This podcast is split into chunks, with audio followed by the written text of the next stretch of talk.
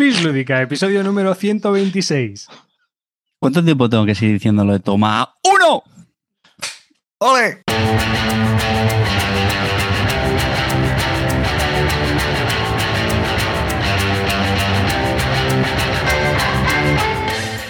Hola y bienvenidos a un nuevo episodio de Bis Lúdica, este podcast dedicado a los nuevos juegos de mesa.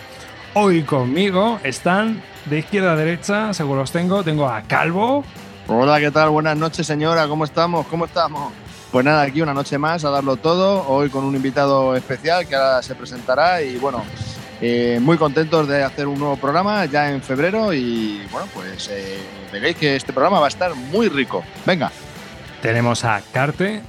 ¿Qué tal, mozulos? ¿Cómo estamos? Un programa más dispuestos a darlo todo. Y nuestro star player que hemos contratado para el partido de hoy, Corta. Buenas a todos, bienvenido. Como decíamos ayer. Y aquí estás. Y yo, Da- y yo David Arribas. Eh, sin más, comenzamos este podcast dedicado a los nuevos juegos de mesa, sin antes decirte que, bueno, que eh, el próximo programa lo vamos a dedicar a los premios Calvo. Va a ser más o menos en dos o tres semanas, cuando nos podamos reunir, los que estemos, y vamos a hacer los premios Calvo. Así que eh, vamos a hacer esta vez también una votación pública para que aquellos que quieran participar y se unan a la fiesta, pues vamos a poner un formulario de Google para que rellenéis vuestros premios Calvo y que ese día pues sea una fiesta también para también los oyentes que escuchan Bislúdica y toda la gente que nos apoya y, y, bueno, pues también la gente que está en la Bislúdica Army y nos apoya también ellos. Y por supuesto también posteriormente vamos a hacer esa gran encuesta lúdica eh, para ver con quién más afinidad tienes. Más, más que nada, yo lo veo más para ver un poco qué tipo de jugador eres. Yo creo que aquí somos cuatro perfiles distintos. ¿no? Yo soy el rancio amargado, Calvo es el solitario de Builder, Carte es el narrativo juego Happy Monkey. y bueno, pues tenemos a Clint, que hoy no está con nosotros, hoy ah, está trabajando, pero que es, pues eso, el calculador culo duro. Así que, ¿con quién te sientes más identificado? Bueno, pues lo veremos después de los premios Calvo. Y sin más, pues nada, vamos a comenzar. Calvo, ¿tú querías decirnos algo del tema? Había un tema ahí. No, porque empecé con un tema, pero luego al final me dijiste tú uno que parecía mejor y así Bueno, que suéltalo tú. empieza, Empieza hablando de lo tuyo. Bueno, hemos empezado a hablar eh, antes de comenzar el programa porque eh, teníamos dudas si marujeábamos o contábamos algo irrelevante Interesante. sobre los juegos de mesa. Y entonces hemos decidido contar algo irrelevante y hemos, vamos a hablar de, de qué, qué realmente qué es eh, lo que nos hace bajar los ánimos a la hora de jugar. Cuando vamos a jugar a un juego, hay veces, hay cosas, hay detalles, hay partidas, hay gente que el, el juego ya no te gusta. Directamente dices, eh, este juego no quiero volver a jugarlo. Y queríamos hablar un poco qué, qué son esas cosas que a nosotros, pues como jugadores y como pues que estamos ahí en una mesa jugando, incluso antes de empezar a jugar, ¿qué es lo que dices? A este juego no quiero ni verlo. Aparte Yo, de eh, fobias y filias. las fobiafilas, filias. Que bueno, y esto, y esto, ha, y esto ha sido porque he empezado yo hablando de, de si es. em, o sea, la primera razón por la que igual te pasa esto, yo creo, en mi, por lo menos en mi caso, y por esto ha salido el tema, son las reglas. Hay muchos juegos en los que tú, yo soy mm, un lector de reglas muy, muy ávido y me encanta leer reglas y me paso la vida leyendo reglas y entonces hay muchas veces que unas reglas se te atragantan, se te atraviesan, no logras esto, te vas a la BGG, buscas hilos, a ver si te ayudan, te explican y ves que pasa una semana, dos semanas, dejas el juego, lo vuelves a coger. Entonces hay muchas veces que me planteo, pero ¿por qué sigo? ¿Cuál es el objetivo de, seguir con esto? Con toda la pila de juegos que tengo, ¿por qué no tiro el juego a tomar por culo y ya está? O sea, entonces, para mí las reglas es un elemento clave o decisivo a la hora de si sigo o no sigo.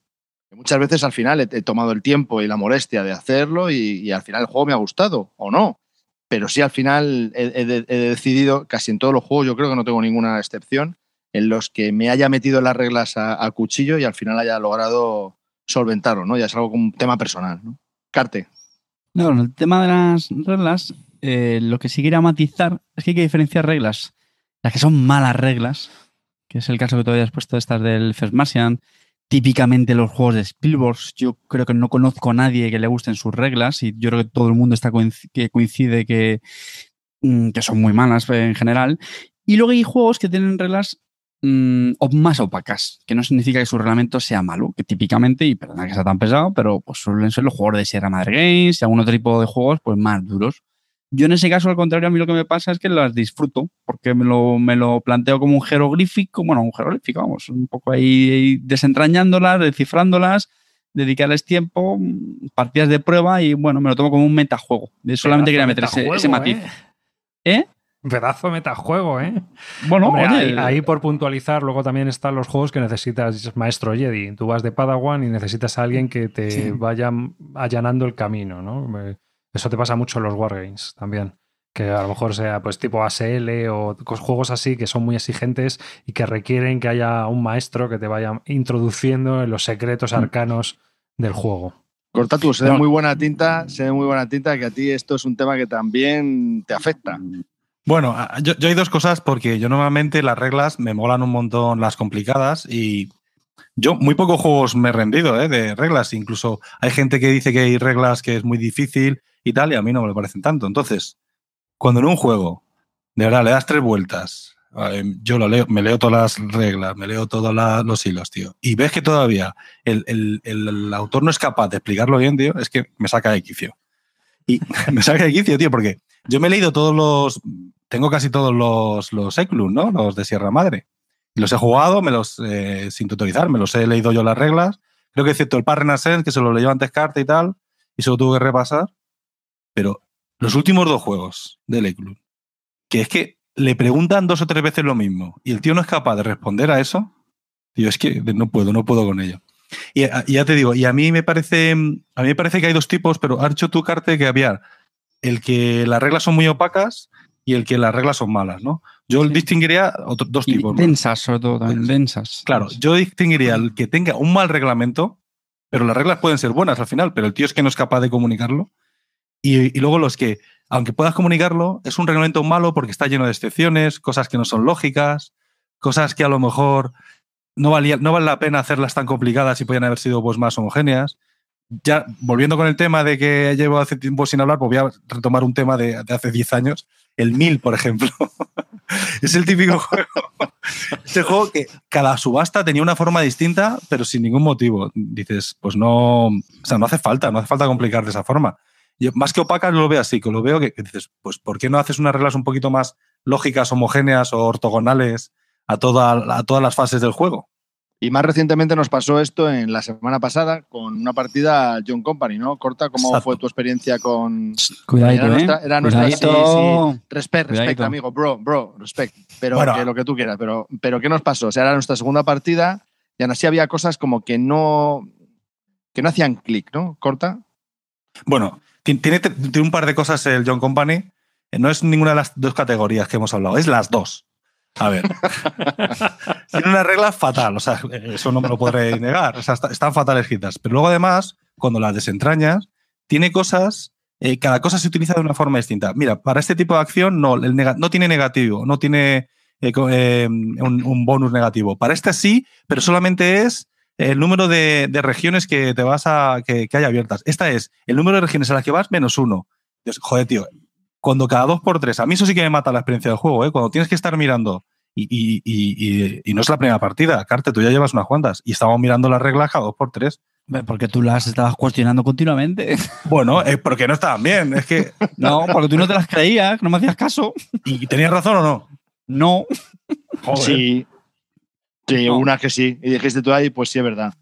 No. Pero vamos, sí, qué, duda cabe que al final las reglas es un, es un hecho que, que nos hace en muchas ocasiones decidir si queremos jugarlo, si por lo menos el que se las lee para explicárselo a los demás, muchas veces se queda ese juego ahí en la estantería porque una tras otra vez hemos intentado y no sale y, al final, bueno, pues esto nos causa cierto reparo. Eh, otra cosa, hablando de las reglas ya, aunque eh, es otra cosa que a mí me pasa, por ejemplo, con el eh, estudio en Esmeralda, que es que mm, ya lo he jugado cinco veces. Es un juego que me parece muy bueno, pero no se me queda las reglas. O sea, soy incapaz, y mira que me quedo con las reglas, soy incapaz de entender el juego. Entonces, cada vez que, si ahora volviese a jugarlo, me tendrían que explicar las reglas de cero, porque soy incapaz de recordarlas. Entonces, me da una pereza tan grande volver a sentarme con ese juego, porque es que como si fuese imbécil, que lo soy, ¿no? Pero me tienes que explicar otra vez, tío, eh, Calvo, que es la quinta vez que te explica la regla. Digo, ya, ya, sí, lo sé, pero es que no me entra, y encima ya con las condiciones esas de victoria, que me mete una presión que te cagas, porque pienso que, que voy a joder la experiencia de juego de todo el mundo, porque la voy a cagar en un momento sin darme cuenta y todos van a decir, pero tío, pues eso también. Es muy me- bueno porque me- no es que pierdas tú, es que le jodes a tres o cuatro jugadores Claro, la y esa presión, esa presión me mata más. Esa presión, esa presión es otro de los, de los temas que podríamos también tratar como experiencia de juego, es la presión que te pueda ejercer el juego o, o los componentes de la mesa para que esa toma de decisiones que tú tengas que digas, joder, qué presión, mm, no Mm. puedo con ello. Eso, Eh, eso por ejemplo, Javi. con el. Espera, espera un segundo. Es que Sí, sí, voy a sí, sí. colación de lo que ha hecho Javi. Es que, mm, por traducirlo al- un poco al tema del programa, ¿no? O sea, factores que pueden un poco ar- arruinar la experiencia de juego. Y esto que tú comentas, Javi, eh, lo hemos traído por el tema del reglamento, pero yo lo traduciría como jugadores que no se enteran. ¿no? Yo creo que sería en este caso realmente lo que tú estás no, porque contando. no Yo es que no- diría- no, soy un jugador que no me entero nunca. O sea, es- Ya, ya, bueno, tú has puesto el caso una- en el reglas, Emerald. no, Yo creo que está hablando más de no- gatillazo. Yo creo que estás hablando más de gatillazo lúdico que de. Que de No, que a mí no el te juego me parece, ¿no? me parece que es un juegazo. Que la cagues. Pero es que Ah, no sí, se me bueno. quedan las putas reglas, tío. Es que Ya, no, porque yo, lo- no. que yo lo estaba generalizando, que tú has puesto tu caso concreto del Estadio Emerald, pero por- a colación del tema, yo creo No, que yo creo que es más de factor- reglas. Yo le llamaría Eh, el jugador dummy. Que el A jugador eso me que refiero, joder, pues a eso me refiero, que hay veces en te sesiones. archipiélago o te juega. Exactamente, te un- exactamente. Lo que hablamos muchas veces es que es un juego grupo dependiente. Eh, de hecho, mira, hablábamos del John Company, que ese, bueno, mínimamente, pero un archipiélago, por ejemplo, pues te lo puede afectar más. A mí es un juego que me encanta, pero igual como los jugadores, o a lo mejor incluso hay alguno que no esté muy metido en la partida, pues te la, te la arruina. Y eso también es un, es un factor. Ojo, pero Sí, a mí pero- eso no me pasa. A mí no me molesta tanto eso. ¿eh? Pero, Eh, espera, espera, espera, espera, volvemos a retomar la pregunta. Bueno, a mí no me ¿Qué- molesta qué- eso en el juego. A mí lo que me molesta es que haya un jugador capullo que te arruine la experiencia de juego por hacer el gilipollas. Bueno, por, es. Si, es- si- si lo hace aposta, vale, pero si es Claro. tonto, pues mira, me río. Bueno, Oye, si es tonto pero- te ríes. pero- pero un Yo tema- he y visto gente que le hacía aposta, ¿eh? ¿Y por Claro, eso no pues sentáis también. a jugar conmigo? claro, o sea, no. Oye, por Porque eso, estáis- por eso hemos echado. una- o estáis haciendo una obra de caridad. ¿Cómo, cómo va esto? No, Pues pero hemos es que te digo, a mí no me hecho- molesta. ¿Os, os han dado pin o algo? ¿O qué? ¿O sois al más paciente? ¿Qué, qué mierda me estáis contando? No, tío. No, pero vamos, que sí, que las reglas o los jugadores que no se han enterado de las reglas, a lo mejor la, la, la continua, eh, pues eso, el no saber las reglas de alguien puede hacer que no te sientes a la mesa, a la mesa de juego. A mí, otra de las áreas que me es ya los jugadores en sí. Es otra de las cosas que a mí me mata. Eso ya lo hemos hablado en varios programas. Sobre todo, a mí el competitivo me da igual. A mí el pasivo me da igual. El torpe me da igual porque su- suelo ser yo. El que me mata mucho es el, el de el apesiano. El apesiano, me la agarra con la mano, eso ahí sí que no trago, macho. Lo siento mucho. De hecho, yo tengo un gran, gran amigo mío. Fue- era- éramos muy amigos y dejó de venir a mi grupo de juego por, por AP. Se lo dije, le digo, te lo tienes que quitar. Me dijo, no puedo. Le digo, pues ya no vienes. Me vino muy bien, es me vino muy bien afición. porque éramos, éramos cinco en las sesiones, que a mí los cinco no me gustan, era de cuatro y se quedó la sesión en cuatro y fantástico. Oye, eso también ¿Qué es tipo una de, ju- fobia. ¿Hay algún tipo de... Pues eso, ¿hay, hay algún tipo de jugador que ¿Cómo, vosotros... cómo fomenta eh, el rollo social los juegos de mesa? Me encanta, macho. O sea, es algo profundo ahí, la amistad. Hombre, podía haber venido para hablar entre partida y partida, pero no jugar, pero me parece un poquito fuerte. Entonces, ¿hay algún tipo de jugador así, algún formato o tipo de jugador que, que os haga repeler o... ¿Es más personas o tipo de jugador? A mí, tipo de jugador. A mí, el que, el que te. A todos los jugadores le está dando consejos de cómo se juega con mente A mí colmena. eso me pone una mala hostia. Me- me-. Pero déjale hacer el turno y ya está. Sí, no es lo matiz, mejor. matiz, que todo el mundo dirá lo mismo. Bueno, a ver, está bien dar algún consejo cuando alguien está perdido. Depende también mucho del tipo de juego. Si es muy complejo, si es muy duro al principio, no se entera la gente. Pues sí, evidentemente sí. Pero yo conozco gente que se pasa toda la partida diciendo a todos los jugadores lo que tiene que hacer, tío. Déjale, no pasa nada si pierde, si lo hace mal, si se equivoca. O, o yo qué sé, si va a hacer una jugada que, que le va a hundir muchísimo y le va a sacar de la partida, bueno, pues todavía. Pero mm, totalmente de acuerdo con lo que dice Corta. Sí, sí. Sí, hay veces que es el- hay que equivocarse. Bueno, luego también están las fobias con los temas, ¿no? Yo, yo, por ejemplo, la mía con los tulipanes, o sea, yo paso. Mí- Hombre, lógico. A mí, a mí no me pongas un juego con tulipanes que pasó de que, vamos, olímpicamente, por favor, Dios. O sea, eso ya, o temas o mecánicas, ¿no? Sí, o Calvo con los ciencias de afición, ¿no? También tenía. Sí, tío. Sí, tío. Ahí es que no, no me entra, macho. No, no, no. Los 4X estos que. pff, Y si son del espacio, es que no lo veo, tío. 4X del espacio, las navecitas me ponen de mala hostia, ¿no? Es un eclipse, ¿no? Guapo ahí. No, tío, lo jugué y dije, ah, pues muy bien, muy bonito. Y, y quiero probar el Gaia Project, ¿eh? Me apetece muchísimo. Pero no es un 4X. No, no, pero es del espacio y ya mmm, tema que fuera. Bueno, pero es un tema pegado. Puede ser del espacio como de vender alcachofas. Ya sabes tú cómo va ¿Y esto. vosotros, vosotros creéis que, que, en serio, que por mecánicas puedes no sentarte a la mesa? Hombre, mm, no sentarte no, pero ya ir un poco desganado, a lo mejor sí, ¿eh? Hay gente que no le mola las subastas, ¿no? Y cosas, ¿eh? O la, nego o la negociación. Bueno, es verdad, a mí el rondel de, de, Mar de, de Markets no me. Claro, los de Willy. y... Objetivos pero, ocultos, no me terminan claro, de convencer. Claro. Hay cosas que te dices, bueno, bueno no, no, lo vetas a lo mejor, no. pero sí que son juegos que, que, dices, joder, podríamos jugar a otra cosa, ¿no? O sea, tenemos nuestras preferencias. Yo creo que cada uno tiene sus intereses y sus preferencias y obviamente intenta buscar siempre un juego que se adapte mejor pues, a sus gustos y su Al final nos sentamos para divertirnos y pasarlo bueno, bien. Sí, como en mi caso lo que quiero es probar juegos anyway, pues...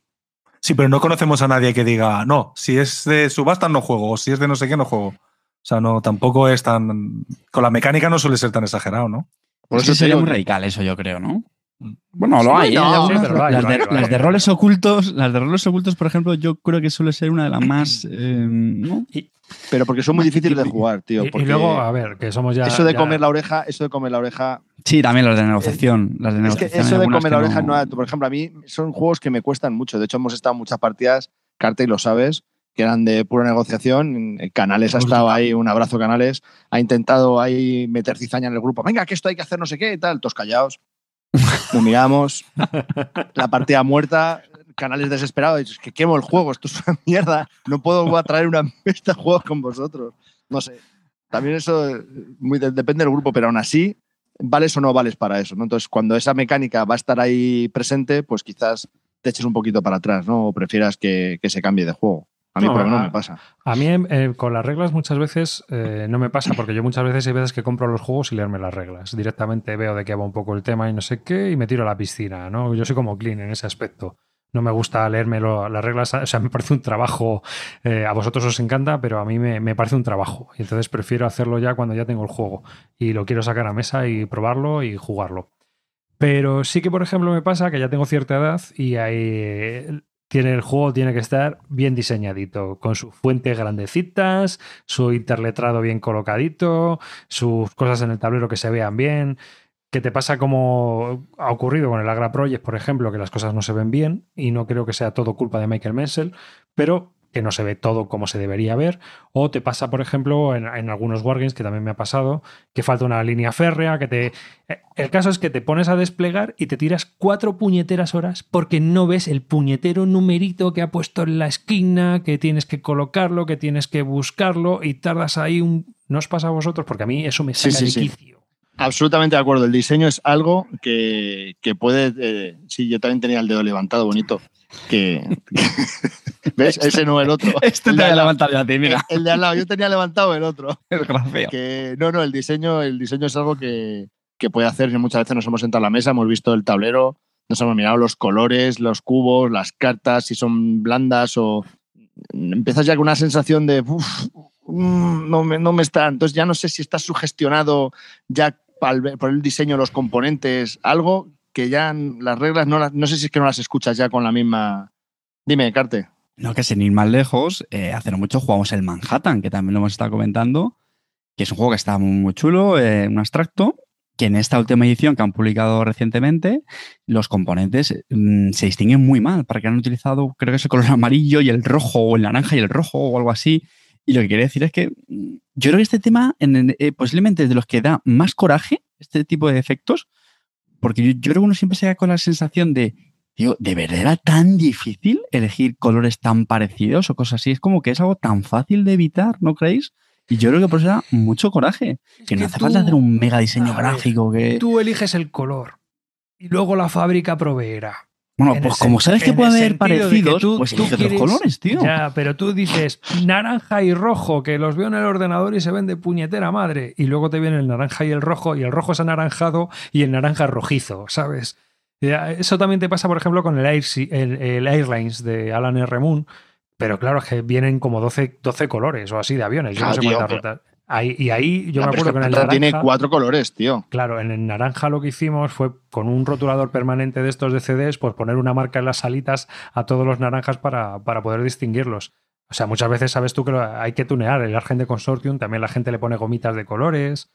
O sea que hay, hay, a veces te toca tunearlos, pero es que a veces es que ni con eso, o sea, ni con eso eh, consigues que el juego, pues al final es un coñazo y un trabajo sacarlo. A mí me pasa, ¿no? Me ha pasado. Entonces al final lo vendes por no montarlo, tío. O sea, por no montarlo, decir, madre mía, lo que es que esto es un, un dolor.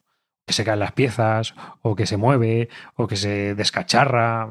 Todos hemos tenido un juego de esos que al final dices, mira, es que ni lo saques.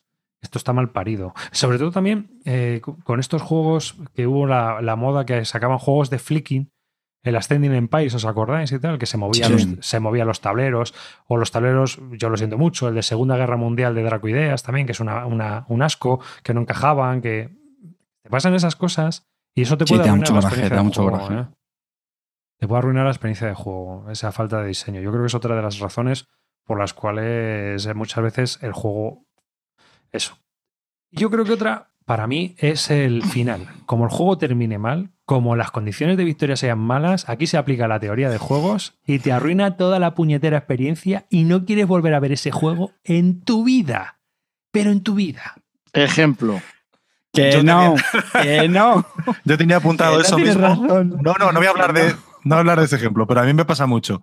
Cuando estoy jugando un juego que veo que me está gustando. Y al final resulta que hay unos objetivos distintos o que unas cosas que es un poco al azar, objetivos ocultos, por ejemplo, que, que, se, que valen para todos los jugadores, y entonces de repente dices, hostia, resulta que, que luego muchas veces es culpa mía porque dices, no, es que si juegas varias veces ya sabes que esto puede pasar, no sé qué, digo, tío, sí, pero sí, sí, sí, me fastidia, tío, yo soy, soy una persona personal. Me pasó, por ejemplo, con John Company. Por ejemplo, ¿no? De los, de los 100 ediciones de juegos, No, y me pasó con el Keyflower, por ejemplo, también, y no es un mal juego, pero yo qué sé, es que hay cosas que, que, que- porque ves que, que- que es un poco injusto, o al menos te piensas tú, ¿eh? como jugador, que luego realmente si sabes jugar bien, pues no es así. Que, que te parece que la puntuación es injusta, o el final es injusto, o que haya habido al azar, o que mira, este ha sacado un 6 y yo he sacado un 5, resulta que este ha conseguido 200 puntos y yo cero, y vamos igual de bien. A mí eso me, me mata, la, pero a mí personalmente, ¿eh? la sensación de juego. A mí, Pero, es- eh, pero depende mucho del tipo de juego, ¿eh? en serio. Y por no meternos en el tema de John Company, el archipiélago es un ejemplo clarísimo. Me, me ha pasado en todas las partidas que lo he jugado con gente con su primera, su primera vez. Cuando terminaba la partida, ah, ya ha terminado. Ah, ah, y, y ahora tú puntúas esto y no sé qué. Ah, pues es que yo no sabía que puntuaba eso. Ya, claro, tu primera partida no estás pendiente de eso. Pero cuando ya juegas más, si te das cuenta, echas cuenta de los objetivos, de las condiciones de cuando acaba la partida. Pero bueno, lo he dicho, depende también de algunos juegos. Sé que te, una primera partida te puedes quedar con esa sensación. Sí, Ah, sí. Pues mira, yo voy a A- a hablar de otro, yo voy a hablar de otro que, que a mí me mató. O sea, y, y- y el juego es bueno y está bien hecho. Y tío, el Churchill. El Churchill acaba que dices que puedo. O sea, es que da igual cómo hayan sido los ocho primeros turnos, que el pescado se, se- es al final. Y entonces Sí. es, es cuando empiezas ya a decir. "Mm, espera, porque si cojo esta acción, hago que el ruso haga esto y entonces el inglés tiene que hacer lo otro y gano. O sea, ya, ya vas ahí midiendo y calibrando tus movimientos exactamente, mientras que has estado toda la partida narrativamente montándote el trifostio, los dos últimos turnos estás aquí con la hoja de Excel. Sí, eh, pero eso es otra cosa distinta, ¿no? Pero sí también te entiendo que o es narrativo el juego o es de sumar y eh, calcular, ¿no? Y cuando es una cosa así que cambia al final de la partida y es distinto, estoy jugando narrativo y al final estoy viendo que me da dos puntos o que me da tres. Que yo entiendo, que yo entiendo que a la gente le encanta el juego, pero a mí eso me arruinó la experiencia del juego, ¿sabes? Me arruinó totalmente. Yo, joder, yo estaba montándome aquí el rollo ruso, pues ya quiero terminar en plan rollo ruso o en plan rollo americano. No, no, ahora no me interesa que el americano saque la guerra atómica y lo bombardeo como sea. No tiene, eh, ¿Sabes? No, no son cosas que, que para mí tengan mucho sentido luego a la- en, en el juego, ¿no? O sea, que, que es ese. O- Otro, por ejemplo, otro tema que a mí me, me echa mucho para atrás es eh, el tema también eh, en esto de, la, de los finales en los cuales, ah, pero he ganado yo, ah, pero Sí. he ganado yo, ¿sabes? El que no sabe la gente, pues has estado ahí en la partida y de el repente... Seven Wonders, ¿no? Sí, como el Seven Sí. Wonders. Puntuación opaca la llamo yo. Sí, sí. Ah, pero es que he ganado yo. Claro, puntúas en tantas cosas y tal. Y puedes decir, hombre, si juegas muchas partidas, puedes controlar. Mira, chico, no sé. A mí- Una apreciación No sé. ahí. A mí me pasó con uno del de Chad Jensen que vendí, que no me acuerdo cómo se llama, que acaba de sacar Centerville, que es el, El, el Urban, El Urban Sprawl, el Urban Sprawl. En el último turno te meten unos swings de 20 puntos que te. pff, tío. Y es que te destrozan. O sea, en el último turno es que te puede haber unas fluctuaciones de puntos que. que Bueno, hace pero, que- pero, pero eso lo ves, ¿no? O sea, eso es otra cosa que también está muy mal. Pero el hecho de que tú estás jugando, parece que alguien lo está haciendo muy bien, uy, qué paliza no va a meter, y luego llega la puntuación, claro, ensalada de puntos o roles ocultos o objetivos ocultos, y resulta que gana uno que te lo esperabas. A mí los juegos en los que, está, eh, en los que no sabes qui- quién ha ganado o por qué, o sea, No, el- o el hecho que el autor mete como mecánicas para que el primero no se vaya demasiado. Sí, Entonces le das como mini premios a los últimos. sí, sin tener lógica, que no está metido dentro del tema, dices, "¿Por- pero ¿por qué está jugando mejor? ¿Por qué ha jugado mejor este jugador? No, no me lo parece, o sea. Ya eso, es, eso es una cosa que hacemos, pero te doy, te doy paso, Carte. Es una cosa que hacemos mucho en nuestro grupo cuando alguien está explicando algo o estamos jugando y nos miramos todos y empiezan a hablar, estamos, estamos hablando. De repente hay como un ligero silencio y alguien hace. Es como que algo te está chirriando, que no entra ahí bien. El engranaje está ahí como. Mira las reglas un momento, algo está pasando aquí, que no fluye esto, no sé. Mm. Dime, Carte. Yo creo que suele pasar más en juegos con primeras partidas y por lo que decía antes, ¿eh? porque no una primera partida no lo ves y no entiendes muy bien qué es lo que ha pasado realmente. ¿eh? Y vuelvo a poner el ejemplo del archipiélago, eso le pasa muchas veces. Y luego hay juegos que sí, que a veces que no tiene por qué ganar siempre que tenga más, más experiencia y te quedas un poco con cara de. Sí, de, de, de what the fuck. No, no O sea, que, entiendo, que, entiendo que, que- esa sensación agridulce que te deja al final de la partida, pero que hay que ponerla en contexto, ¿eh? que depende de, de qué juegos y para entender bien lo- los, motivos. Sí, pero ahí no me vale la excusa de no es que tienes que jugar 10 partidas por- y ya empiezas a Ah, verlo. joder. Bueno, o 5. Mira, es que no tengo 5 partidas. Es que estoy en el mismo grupo que Calvo. No a poder jugar 5 partidas. me va a sacar una novedad al Mira, es que lo va a Pues si no a la me- segunda. no- no- si no me dejáis sacar partidos, no me dejáis sacar juegos, cabrones. Y, a- vosotros a mí no hay- os pasa también. Dime. Ah, Bueno, a mí me pasa mucho. A mí me pasa esto y el juego va a la pila de venta, pero rápido. Y es el, el típico juego, sobre todo muchas veces en euros te pasa, que parece que tienen mil opciones, que tienes que tomar mil decisiones y llega el típico jugador que o hace siempre lo mismo o, o ve, juega de ganado. Y a lo mejor no gana, pero queda el segundo. A mí eso... A mí eso... El desganado. Es que. Eso puede conmigo, de verdad. O sea, eh, que no hagas nada durante la partida, ni te hayas molestado y quedes segundo, así de plan. Un personaje nuevo, el desganado. El El desganado. Sí, sí. Pero, pero si juegas desganado y quedas el último, pues vale. Pero si juegas desganado y quedas el segundo o ganas la partida, es que cuando dices, mira, cojo el juego y le pego una patada, ¿sabes? O sea, Pero ¿con, que- con qué gente te juntas arriba, tío? Que no, juega pero de no, ganar. ¿nos ha pasado algún.? No, No, sí, sí, pero es- sí, pero es hay veces que tú te has sentado y te han puesto una mecánica que a ti. O ves que el juego a mitad de camino dices, ¡buah! Ya lo he visto, esto es así. Y empiezas pim, pim, pim, pim, pim, pim. Y o ganas o te quedas segundo. Y claro, la gente dice, pero bueno, este tío, ¿no? Y- y- A, a vosotros, o sea, a mí ese juego, digo, vamos, va a la pila de venta, pero ligerito, ligerito. O sea, ¿Te eso pasó no con soporto. Strike? No, Confiesa, me, ¿te pasó me con el pasó con la, Strike? ¿Sabes con qué me pasó? Con la villa, por ejemplo. Me pasó con la villa. Es que es, es que es un poco flojo. Está muy sobrevalorado ese juego. Yo, tengo- Muy- yo te- yo tengo justo lo revés que, el revés de lo que te pasa a ti. Juego al que juego mi primera partida y gano. Uy, ese juego está mal. Algo pasa. Algo no cuadra ahí. No, yo tengo, yo tengo otras dos cositas eh, así raras. Eh, son muy rápidas las dos. La primera es, ¿quién me va a explicar el juego? Mm, Me, cu- me cuesta mucho porque me puede arruinar el juego, especialmente si es un juego que quiero probar mm, y no conozco al tío que lo va a explicar. Ya voy así como tengo gatos en la tripa, ya es como. mm, empieza como a amargar la, boca, mm, empiezo a sudar, mm, me sale la cera de los oídos, no sé. Cosas estas básicas que no, no, no me siento yo muy a gusto. Y dime, Carte. No, yo quería aprovechar que ya que está corta aquí y soy el pelota del grupo, que es posiblemente la persona que mejor explica los juegos que conozco. ¿eh? Posiblemente no. Cuando- bueno, cuando me Es- los preparo. No, no, no, no, no, Evidentemente, hombre, hay juegos que hay que preparárselos es muchos prepararse, y tal. ya- pero es que tú lo haces. Es que ese es el tema. Es que tú lo haces, tú juegas tus partidas de prueba, te revisas mm, los foros, no sé qué, tal. y Evidentemente no te quita que a ojos Yo recuerdo algo. la explicación, lo hemos Pero comentado es, mil es veces, cómo la lo haces. La Es cómo lo explicación haces. al High Frontier Joder, el es una puta basura. Pamir, que nos lo explica a nosotros, macho, y lo es una basura. te pero la cagas y- explicación fue, fue brutal. A mí lo que Yo- me mola es, es que yo voy con, con- con mi chica en el coche y ¿en qué estás pensando? ¿Cómo le voy a decir? En cómo explicar las reglas del Papa Mira mi grupo. ¿Y qué lo voy haciendo, macho? Voy en el coche y voy, me voy imaginando cómo estoy explicando las reglas, tío. Estoy fatal, tío. Aprended, aprended. Y de repente, oye, ¿no, no estás de acuerdo, cariño? Hostia. ¿Y ahora qué digo? ¿Te, te quiero? Sí.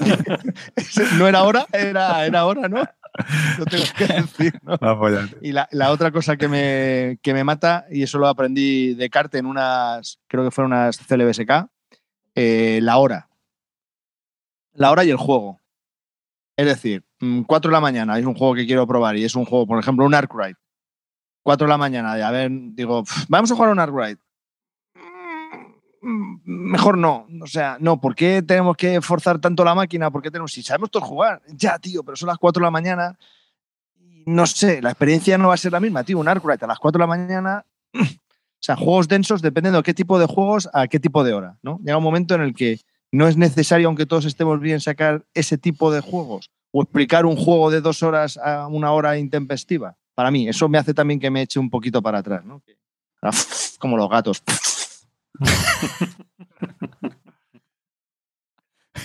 Quiero un meme con esa cara, tío. con ese fotograma quiero un meme, a- tío. amarillo, amarillo ya está, ya está en las redes, en todas sus redes próximamente. Qué bueno. Bueno, pues no sé, ¿se os ocurre alguna fobia más? Aparte de. Eso, eso nos pasa, ¿no? A ninguno que- pasa eso, ¿no? no ¿El qué? ¿Lo, mío, ¿no? de, lo de la hora? Hombre, no, yo, a mí es que no es que no me afecte para jugar. O sea, yo porque juegue una hora introspectiva y el juego no me va. Lo único que puedo decir es mm, hay que jugarlo otra vez y en una hora decente. Pero, pero también evito jugar a juegos pesados a ciertas horas A, o, a eso me refiero, que o en ciertos estás ahí como... momentos. No se puede. hay Y, cosas y con el explicador no tenéis problema, ¿no? Os da igual que os expliquen el juego quien sea. No, no, no. no. Hombre, teniendo, teniendo en cuenta que mi nivel es bajo, pues no. No, pero yo que sé, que vas a unas jornadas de estas y ah, te sientas y viene Manuel, que no sabes quién es, y dice, venga, siéntate aquí, a- a- que os voy a explicar el juego este. Es un juego que tú querías jugar y te lo van a explicar y, y lo tienes en casa y pues yo preferiría haberme leído yo antes y haberlo visto y no sé, no me siento yo muy cómodo a la mesa. ¿No? No. A mí eso me da igual. Hombre, si lo tienes en casa, dices, bueno, joder, po- podía haberme leído yo también y menos trabajo que tendría este hombre, ¿no? A la hora de explicarlo. Pero, pero bueno, no, no me afecta demasiado. ¿Alguna fobia más así? Que os mande, diga el juego, el juego a la, a la pera, El calvo. el calvo, calvo directamente. Nos fobia ya el calvo, nos tiene al fritos. Sí, sí. Aparte todo, del calvo, todo lo que tenga que ver conmigo, ya, sí, normal. A mí también, ¿eh? si pudiese huir de mí, No, yo creo que es que pocas cosas más hay, yo creo, ¿no? Aparte de, pues Nah. eso. Pero vamos, a mí me afecta mucho. Ah, y también la duración. A vosotros nos pasa cuando el juego dura de más, que se empieza a hacer tedioso, que empiezas a jugar y dices, guay, y llevas ya media hora y dices, mira, ya empezaba a quemar el juego. Y, hay, y hay algunos juegos, y no me digáis que no lo habéis hecho, pero al final hacéis para que gane alguien. Sí, sí, sí. Pero ojo. o que se hunda la John Company. Perro. No, pero es curioso porque a veces a un juego aguantas cuatro horas y, y bien, dices, uy, pues jugaba más. Y otro a la hora dices, madre mía, es que lo quemo. Y es Te porque, las venas. claro, es el tipo de juego que dices, es que este son 40 minutos, ¿por qué lo ha alargado tanto el tío? Y Me de ahí sí. viene la palabra cobete. Cobete. Cobete es el punto de inflexión necesario en el que el jugador decide irse a la cama y no sabe, o salir corriendo y no sabe cómo hacerlo. Entonces dices cobete, entonces la partida como que se acaba. Se tiene que acabar. Lo has vivido en tus carnes, ¿no? Sí, sí, alguna que otra vez, sí. Y muchos de ellos en las reglas, ¿eh? En mitad de las reglas como, hostia, cobete, cobete, que no, que no, que, que- que me echo para atrás. No, no puedo hacer el pulpo, irme para atrás y ya vengo otro día. Bueno. Pues nada, yo creo que ya con esto hemos hablado largo y tendido de este tema lúdico que son nuestras fobias a la hora de cuando mandar un juego al pedrete, antes incluso de jugarlo. Así que yo creo que ya comenzamos a hablar de juegos, que es la segunda, nuestra segunda parte del programa, y, empezamos a hablar de juegos. Venga, ¿quién quiere comenzar? El, invitado especial. Corta, vamos. Bueno, venga, pues hablo del, del This of Mine, que que he estado jugando en solitario eh, durante diciembre sobre todo. Creo que en enero he jugado también. Y, bueno, que hay mucha gente interesado en, saber qué tal. Y es un juego curioso, ¿no? Porque no, es el tipo de juego. Es un juego de 1 a 6 jugadores. Em, es curioso lo del 1 a 6, luego, luego hablaremos de ello. Diseñado por dos eh, que son, no sé ni cómo pronunciarlos, Micha Lorax y Jakub Wisniewski. Sí. polacos. Vale. Publicado por Awaken Realms. Salió en Kickstarter y está basado en un, en un juego de ordenador. Eh, yo, no, yo no lo he jugado, he visto en su momento cuando me metí en el Kickstarter, estuve viendo un poco de vídeos, a ver de qué, qué, tal iba y tal, pero no, no he jugado nunca. Así que luego el que haya jugado que, que comente un poco. Y es un juego en el que el tema es muy importante, yo creo, y si no entras ahí, pues mejor que no juegues o que lo vendas. Y es eh, en una guerra, rollo, nunca se nombra, pero es la guerra de, de los Balcanes, ¿no? En los 90, en Sarajevo, es el punto de vista de los civiles que están sobreviviendo en una ciudad que está siendo asediada y que tienen que sobrevivir. ¿vale? Entonces es un juego eh, colaborativo.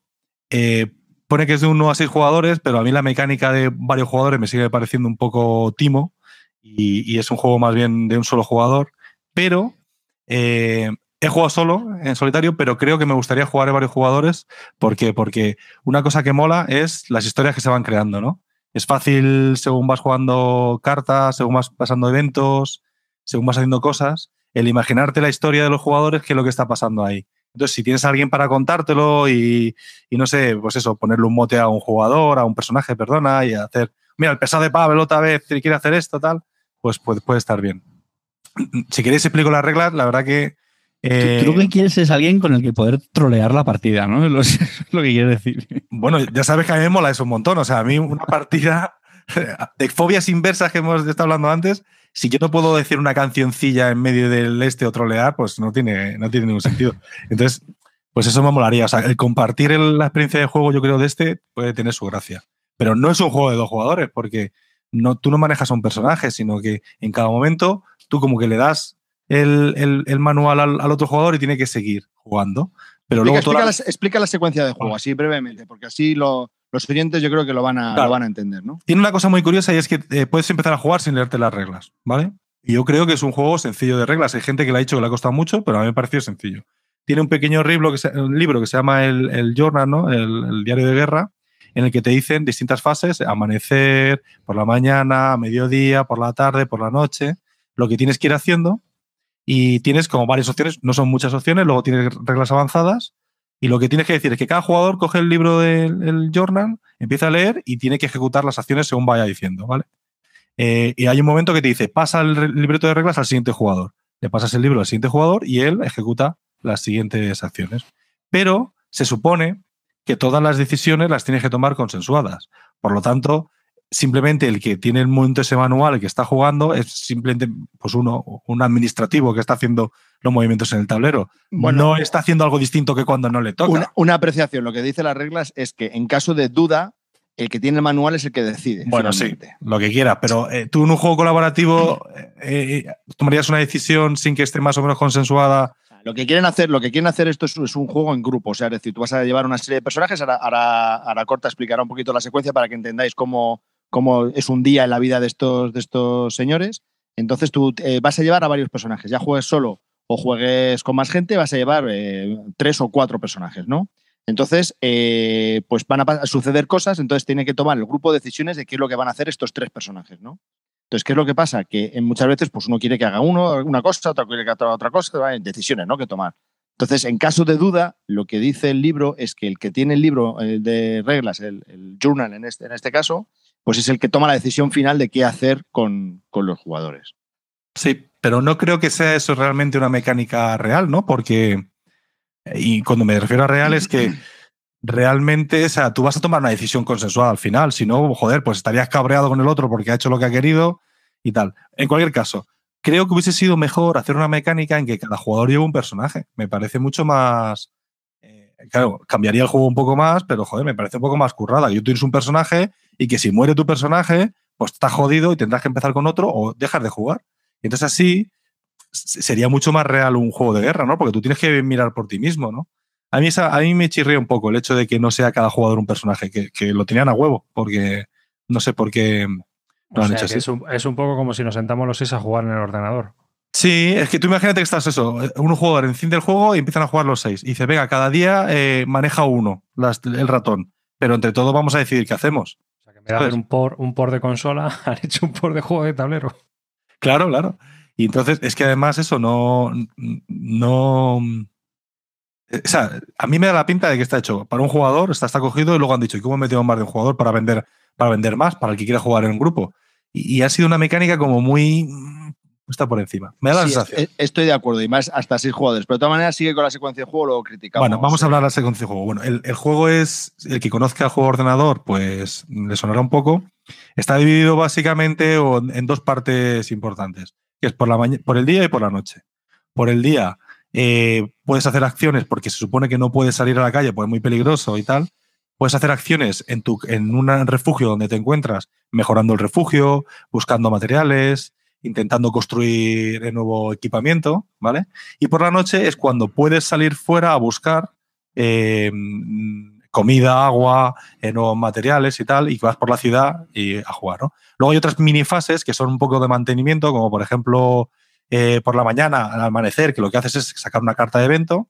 Luego, antes de al anochecer, que lo que haces es que tienes que alimentar a los jugadores. Y luego hay otra fase que no me acuerdo cuál es, después de la noche, que lo que haces es, pues miras quién se está curando, quién, quién enferma, quién no enferma, un evento especial que puede pasar, eh, eh, o algunas otras decisiones de, de los jugadores que hacen. Pero realmente ahí no hay muchas decisiones. ¿eh? Las decisiones básicas están en el día y en la noche. Vale, antes de empezar con la noche, lo que pasa en el día también es que los, eh, personajes que elijas, que al principio de la partida, pues bueno, se van a elegir una serie de, como de etapas, de capítulos, ¿no? Entonces eso va a guiar un poco eh, las misiones que tienes que hacer en, a lo largo de- del día, ¿no? Entonces hay un sinfín de cosas que puedes hacer en la casa, como es arreglar habitaciones, investigar, eso te va a dar recursos y puedes crear cosas, ¿no? ¿Para qué vamos a crear cosas? Pues lógicamente, sobrevivir. pues, para, para sobrevivir o para tener un ambiente dentro de este refugio, pues que nos sea cada vez más agradables, ¿no? Entonces, estos personajes que se eligen al azar eh, tienen unas ciertas habilidades. Entonces, hay uno que es más hábil en buscar cosas, otro en construir. Entonces, pues dependiendo de esas habilidades, pues vas a intentar que uno construya, para, porque todo esto va a ir consumiendo tiempo del día. Entonces, puede Mm. ser que pase el día y uno esté cansado de haber construido muchas cosas y necesite descansar. O otro Bueno. que. eh, cosas así, ¿no? Que, que al final o, a- o pasa el tiempo y no te da tiempo a construir algo porque llega la noche y, y tienes que hacer otro tipo de cosas, ¿no? Entonces, pues bueno, estas son las decisiones que tienes que tomar a lo largo de- del día. La Sí, yo creo que lo más gracioso del día, ya tenemos un poco más con el día, Ah, lo gracioso es que cada jugador tiene mm, distintos estados, ¿no? Puede estar cansado, puede estar hambriento, puede estar triste, puede estar enfermo, puede estar herido. Y eso lo que afecta principalmente al, al juego es el número de acciones que puede tomar durante el día. Entonces, si está bien, un jugador puede hacer, cada personaje, perdona, puede hacer tres cosas, tres acciones, Mm. pero si, si tiene alguna de esas cosas, si es muy, está muy triste, si tiene mucho hambre, si está muy cansado, pues puede hacer menos. Puede hacer una, puede hacer dos o ninguna incluso. ¿Vale? Entonces, realmente eso es la, la parte eh, más euro ¿no? del juego, donde tienes que optimizar tus los jugadores y, y decidir a quién curas, a quién le dejas descansar para tener más acciones o no. Y luego primer- sí. En el primer día esto no lo vamos a ver apenas porque empezamos todos bastante bien, entonces tenemos nuestras acciones. tal. Es, es la- es el paso de la noche y el- el- la llegada del nuevo día lo que va a hacer que tengamos unos estados distintos. Sí. Entonces esto ya va a complicar nuestras acciones del día. Del día Sí, ¿no? Porque directamente, sí, aunque no te pase nada, aunque vayas muy bien, lo que, por la noche tienes que hacer cosas. Y todos los jugadores que hagan cosas por la noche, pues se van a ir cansando. Entonces, tendrás que ir rotando a tus personajes, los que hagan cosas por la noche, tendrás que en un momento descansarles y, y que salgan otros por la noche. Y la gracia es que a algunos, por ejemplo, eh, se les da mejor hacer eh, búsquedas por la noche. ¿Vale? Entonces, eh, pero ese personaje en un momento dado lo tendrás que descansar. Entonces, la noche, ¿qué, qué La- es la noche? La noche tienes tres lugares de la ciudad donde puedes ir, ¿vale? Y en cada uno de ellos puedes encontrar eh, distintos objetos, puedes más o menos saber qué puedes encontrar en cada uno de ellos. A lo mejor encuentras un hospital, entonces si necesitas medicinas o necesitas vendajes, pues irías al hospital, o un supermercado donde puedes encontrar más comida, o un sitio donde sabes que puedes encontrar a gente y puedes comerciar con ellos, ¿vale? Y entonces lo que haces es, eh, tú tienes que decir cuánta gente, bueno, haces dos cosas, ¿no? Un grupo sale en busca de esos objetos y otro grupo se tiene, otro grupo se tiene que quedar defendiendo el refugio, ¿no? Entonces, tú decides quién se va a buscar cosas y esos jugadores pues podrán, em, tú lo que vas haciendo, vas sacando cartas, que es un mazo de cartas que te dice el tiempo que tienes por la noche y decides ahí. Tienes que, tienes que jugar con dos recursos principales o tres. Uno, el tiempo que te queda, ¿vale? Cuántas cartas eh, te quedan por sacar. El ruido que estás haciendo, cuanto más ruido tengas, más vas a atraer la atención de otra gente, buenos y malos, y puedes meterte en problemas. Y por otro, la capacidad de carga que tiene tu personaje, que tendrás que decir eh, de esto qué me llevo o qué no me llevo, porque a lo mejor puedes llevarte cuatro objetos y has cogido diez y tienes que elegir cuál te llevas. Sí, porque a lo largo de la noche vas a encontrar muchos objetos. Lo que muchos. en tu mochila caben X. Pues si has encontrado X más 10, pues ya sabes que solo te puedes llevar X. Entonces tienes que decidir qué, es lo que pasa. Sí, y muchas veces. y los que se quedan en la casa, pues uno puede descansar, que puedes descansar en el suelo, o si en una cama. La cama, en una cama o en una silla. Entonces, claro, en, función de lo que hayas fabricado, pues eh, tu descanso va a ser mayor o menor. Y otro hmm. tiene que quedarse como de guardia. Defendiéndose. Porque puede ser que tengas visitantes. Visitantes, sí. Y eso es un poquito lo más frustrante del juego, que a veces eh, te vienen tan mal dadas que es que no puedes hacer nada. Pero bueno, tienes opciones para mitigarlo. Puedes comprar armas para defenderte Puedes mejorar los donde tienes agujeros, tapar los agujeros para que no entre gente con tablones, puedes reforzar la puerta y ciertas cosas. Pero sí que es verdad que muchas veces, mm, por mucho que hagas, te puede meter unos matones y, estás un poco jodido. Pero tienes que jugar con eso, tienes que jugar con que por la noche puedes perder parte de tus eh, eh, recursos que tienes en tu almacén porque vienen a robártelo o porque van a herir a tus personajes porque vienen unos matones y te van a dar de hostias, etcétera. ¿vale? Entonces, eso siempre va a estar. Em, luego, yo creo que lo, más gracioso del juego también es que cada jugador tiene tres, eh, lo que llaman personalidad, me parece, o, algo así, que, que, pueden ser cosas buenas, pero suelen ser cosas malas, suelen ser vicios, ¿no? Entonces, cada jugador, por ejemplo, es si por la noche, y no siempre pasa, pero con un 33% no tiene tabaco, no hay tabaco, pues eh, se el tío se va deprimiendo o se cabrea. Entonces tienes que tener tabaco para el tío. Entonces muchas veces tienes que comprar cigarrillos simplemente porque un tío tiene un vicio de fumar. Otro de beber alcohol. Otro necesita tener un libro para leer, pues si no tienes libros, y los libros en este juego se utilizan no solo para leer, sino para, para hacer fuego, para quemarlos y para poder calentarte. Otro simplemente, si hace un poco de frío, pues se deprime. Entonces, eso es, yo creo que lo más gracioso del juego porque tienes que jugar un poco con, con los vicios de los jugadores que te están molestando a realmente la supervivencia del juego. Y eso es lo que se juega en la última fase, sí. Entonces, ¿qué es lo que pasa? Que tienes un, eh, vas a empezar con tres personajes, que pueden aparecer más, eso ya depende de los eventos, pero esos tres personajes vienen de un mazo como entre 12 o 15 personajes, o sea que es difícil que te vuelvan a tocar los mismos. Y luego hay unas cartas de capítulos que lo que hacen estas cartas es eh, enseñarte o mostrarte lo que necesitas en este escenario. ¿no? Solo hay un escenario básico, si no tocamos los escenarios que tiene, pero lo que es el básico es que van a ser una serie de capítulos y te van diciendo qué es lo que se va a necesitar, lo, que lo que vas a necesitar para el final del, juego. ¿no? Entonces, esos requisitos que pueden ser pues haber encontrado, yo que sé, lo que sea, pues al final de los tres días o lo que dure la campaña, pues tienes que haber conseguido eso. Entonces, eso va a hacer que eh, busques unas partes de la casa o que cuando vayas a salir de noche, pues eh, prefieras ir a ciertos lugares para encontrar ese tipo de, artilugios que, te, que se requiere, ¿no? Entonces, básicamente esta es la, secuencia de juego y, bueno, todo esto, además de esto, viene, ahora nos lo va a explicar Corta mejor, viene eh, alineado con un libro muy gordo y que es donde está, yo creo que una de las grandes, eh, los grandes alicientes de este, de este juego. Explícanos lo del libro este. Sí, bueno, eso, lo de los libros es eh, también una cosa que no es para todo el mundo. realmente son no sé si son 1500 o 1700 textos, ¿vale? Muy narrativos de cosas que pasan que te puedes ir encontrando. Y es lo que le da un poco la variedad al juego para que no sea simplemente, pues, mover, me toca, me da hambre, no me da hambre, ¿vale? ¿Qué pasa? Que muchas de esas historias, si, eres un jugador un poco narrativo que te da lo mismo lo que pasa, pues tú te vas a la conclusión y te dicen, va, que pierdo una de comida, vale, ya está, me da lo mismo. Y hay mucha gente que ha criticado eso, que no valen para nada. Hay unos textos en los que directamente te cuentan algo muy triste, pero no pasa nada con el juego, ¿vale? Entonces, directamente lo que pasa es que muchas situaciones te dicen que cojas un texto al azar, eh, bueno, al azar no, que tienes un dado y, te, y una tabla, puedes sacar el, el, texto 1200 o 1300, te puede pasar algo, otros directamente que saques una carta y que te va a dar un número que va a salir un texto, ¿vale? Entonces, eso es lo que realmente lo que hace la variedad al juego. Ahí, por ejemplo, hay veces que te puede salir, yo qué sé, pues eso, viene una persona a pedirte comida, o te encuentras con unos que te pueden ayudar, o cosas así. O simplemente son historias tristes de gente que pasa en la ciudad que ya te digo que no tienen efecto en el juego.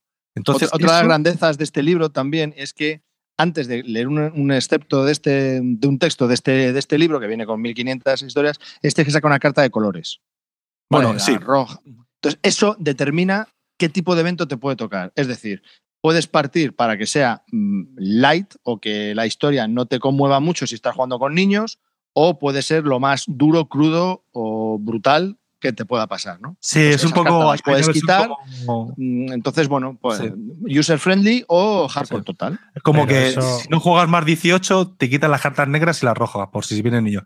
Me parece un poco tontería, porque si juegas este juego, tío, es con todas las consecuencias. Si no, Pero es un poco. A ver, ¿no intentan también un poco con eso mm, eh, que te tomes decisiones éticas y morales a la hora? Por eso te Sí. cuentan las historias Sí. tristes. Sí, sí, sí. sí. sí, sí, sí, un a poco veces. también educando a la gente que está jugando, porque también una de las intenciones con las que se publicó este juego era hacer ver a la gente que estaba jugando lo puta que es la guerra en el lado civil. O sea, si ya es puta estando en el lado del perdedor, pues imagínate que estás ahí asediado en una ciudad y que no tienes absolutamente nada Sí, para comer. Yo el, recuerdo. el- el ejemplo que venía, uno de los ejemplos que venía en este juego era que venía a, a- a verte una madre con un niño en brazos.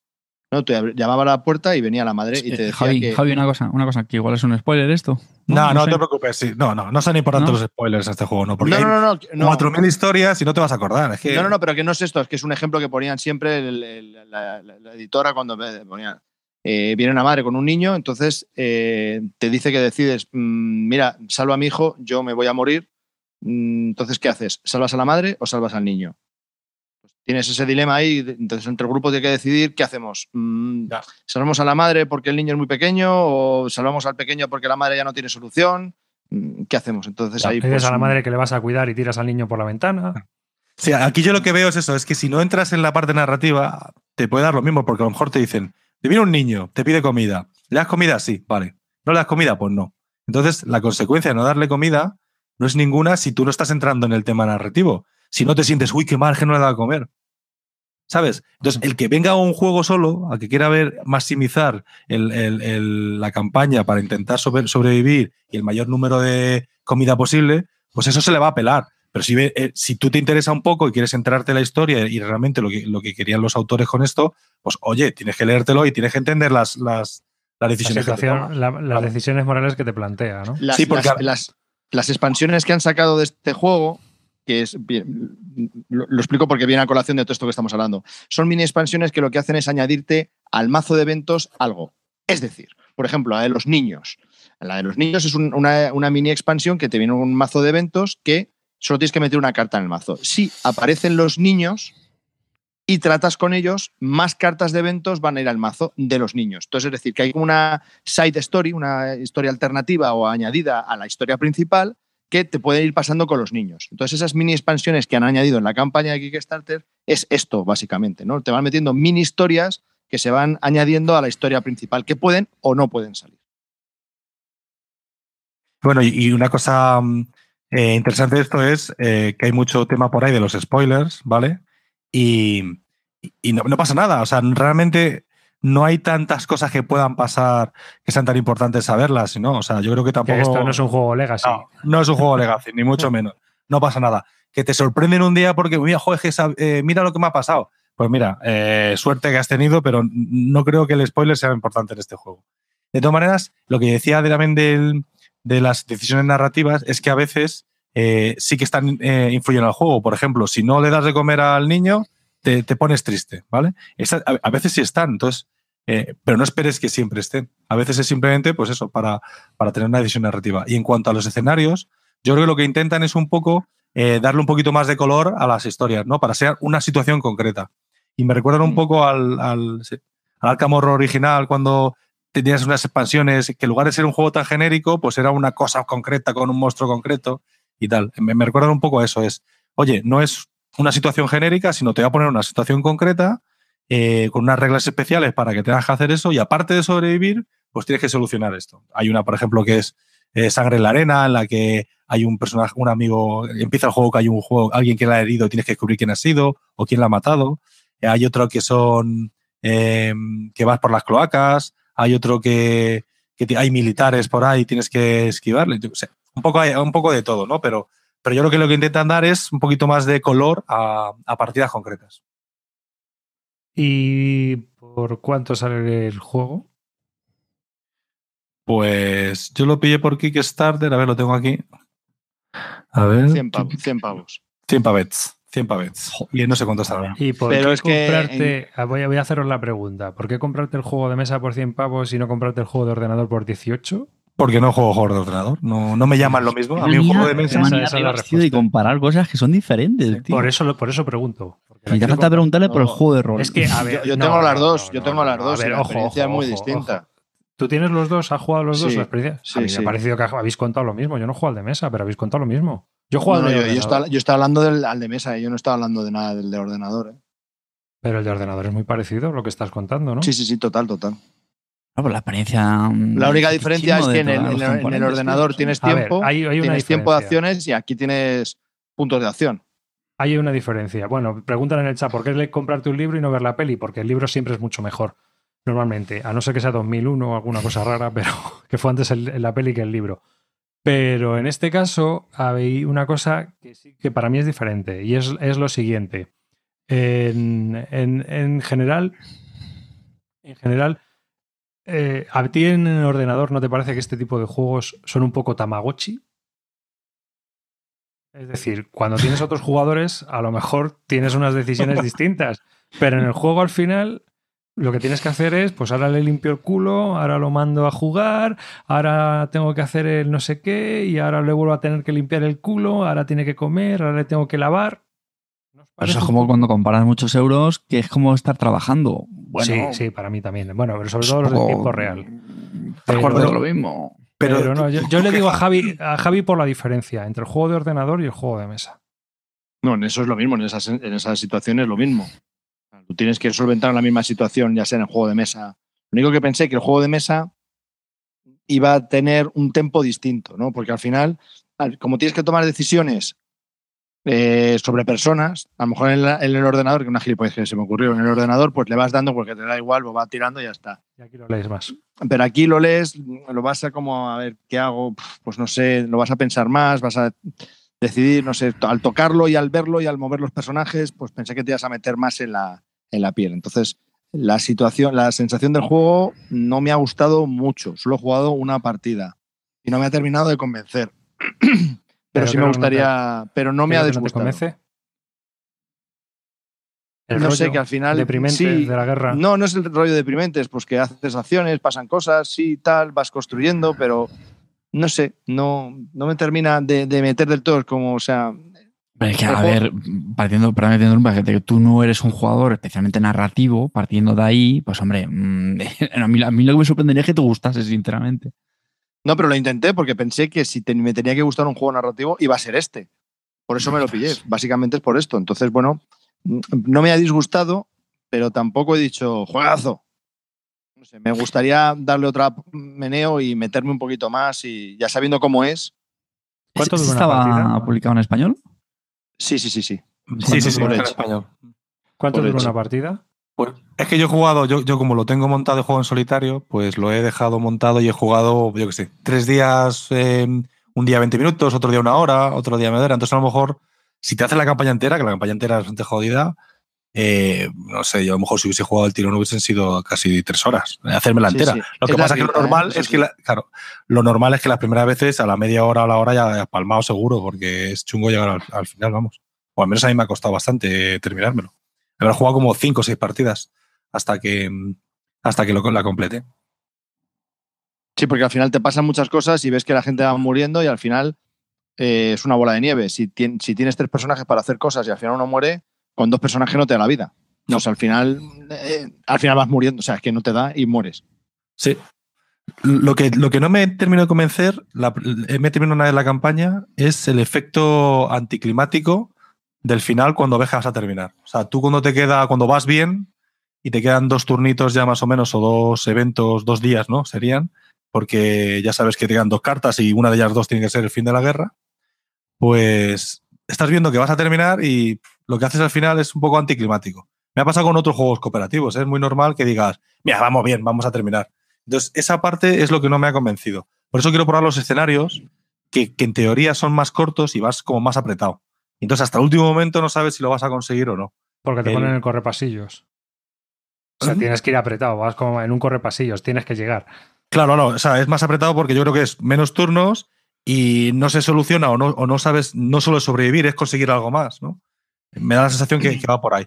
Pero vamos, no sé, tendré que jugar otra vez. A lo mejor esa campaña que me jugué, pues fui muy bien y ya cuando quedan dos turnos era imposible que perdiese porque llevaba todos los personajes eh, sin, sin, sin hambre y tal, entonces iba como muy sobrado.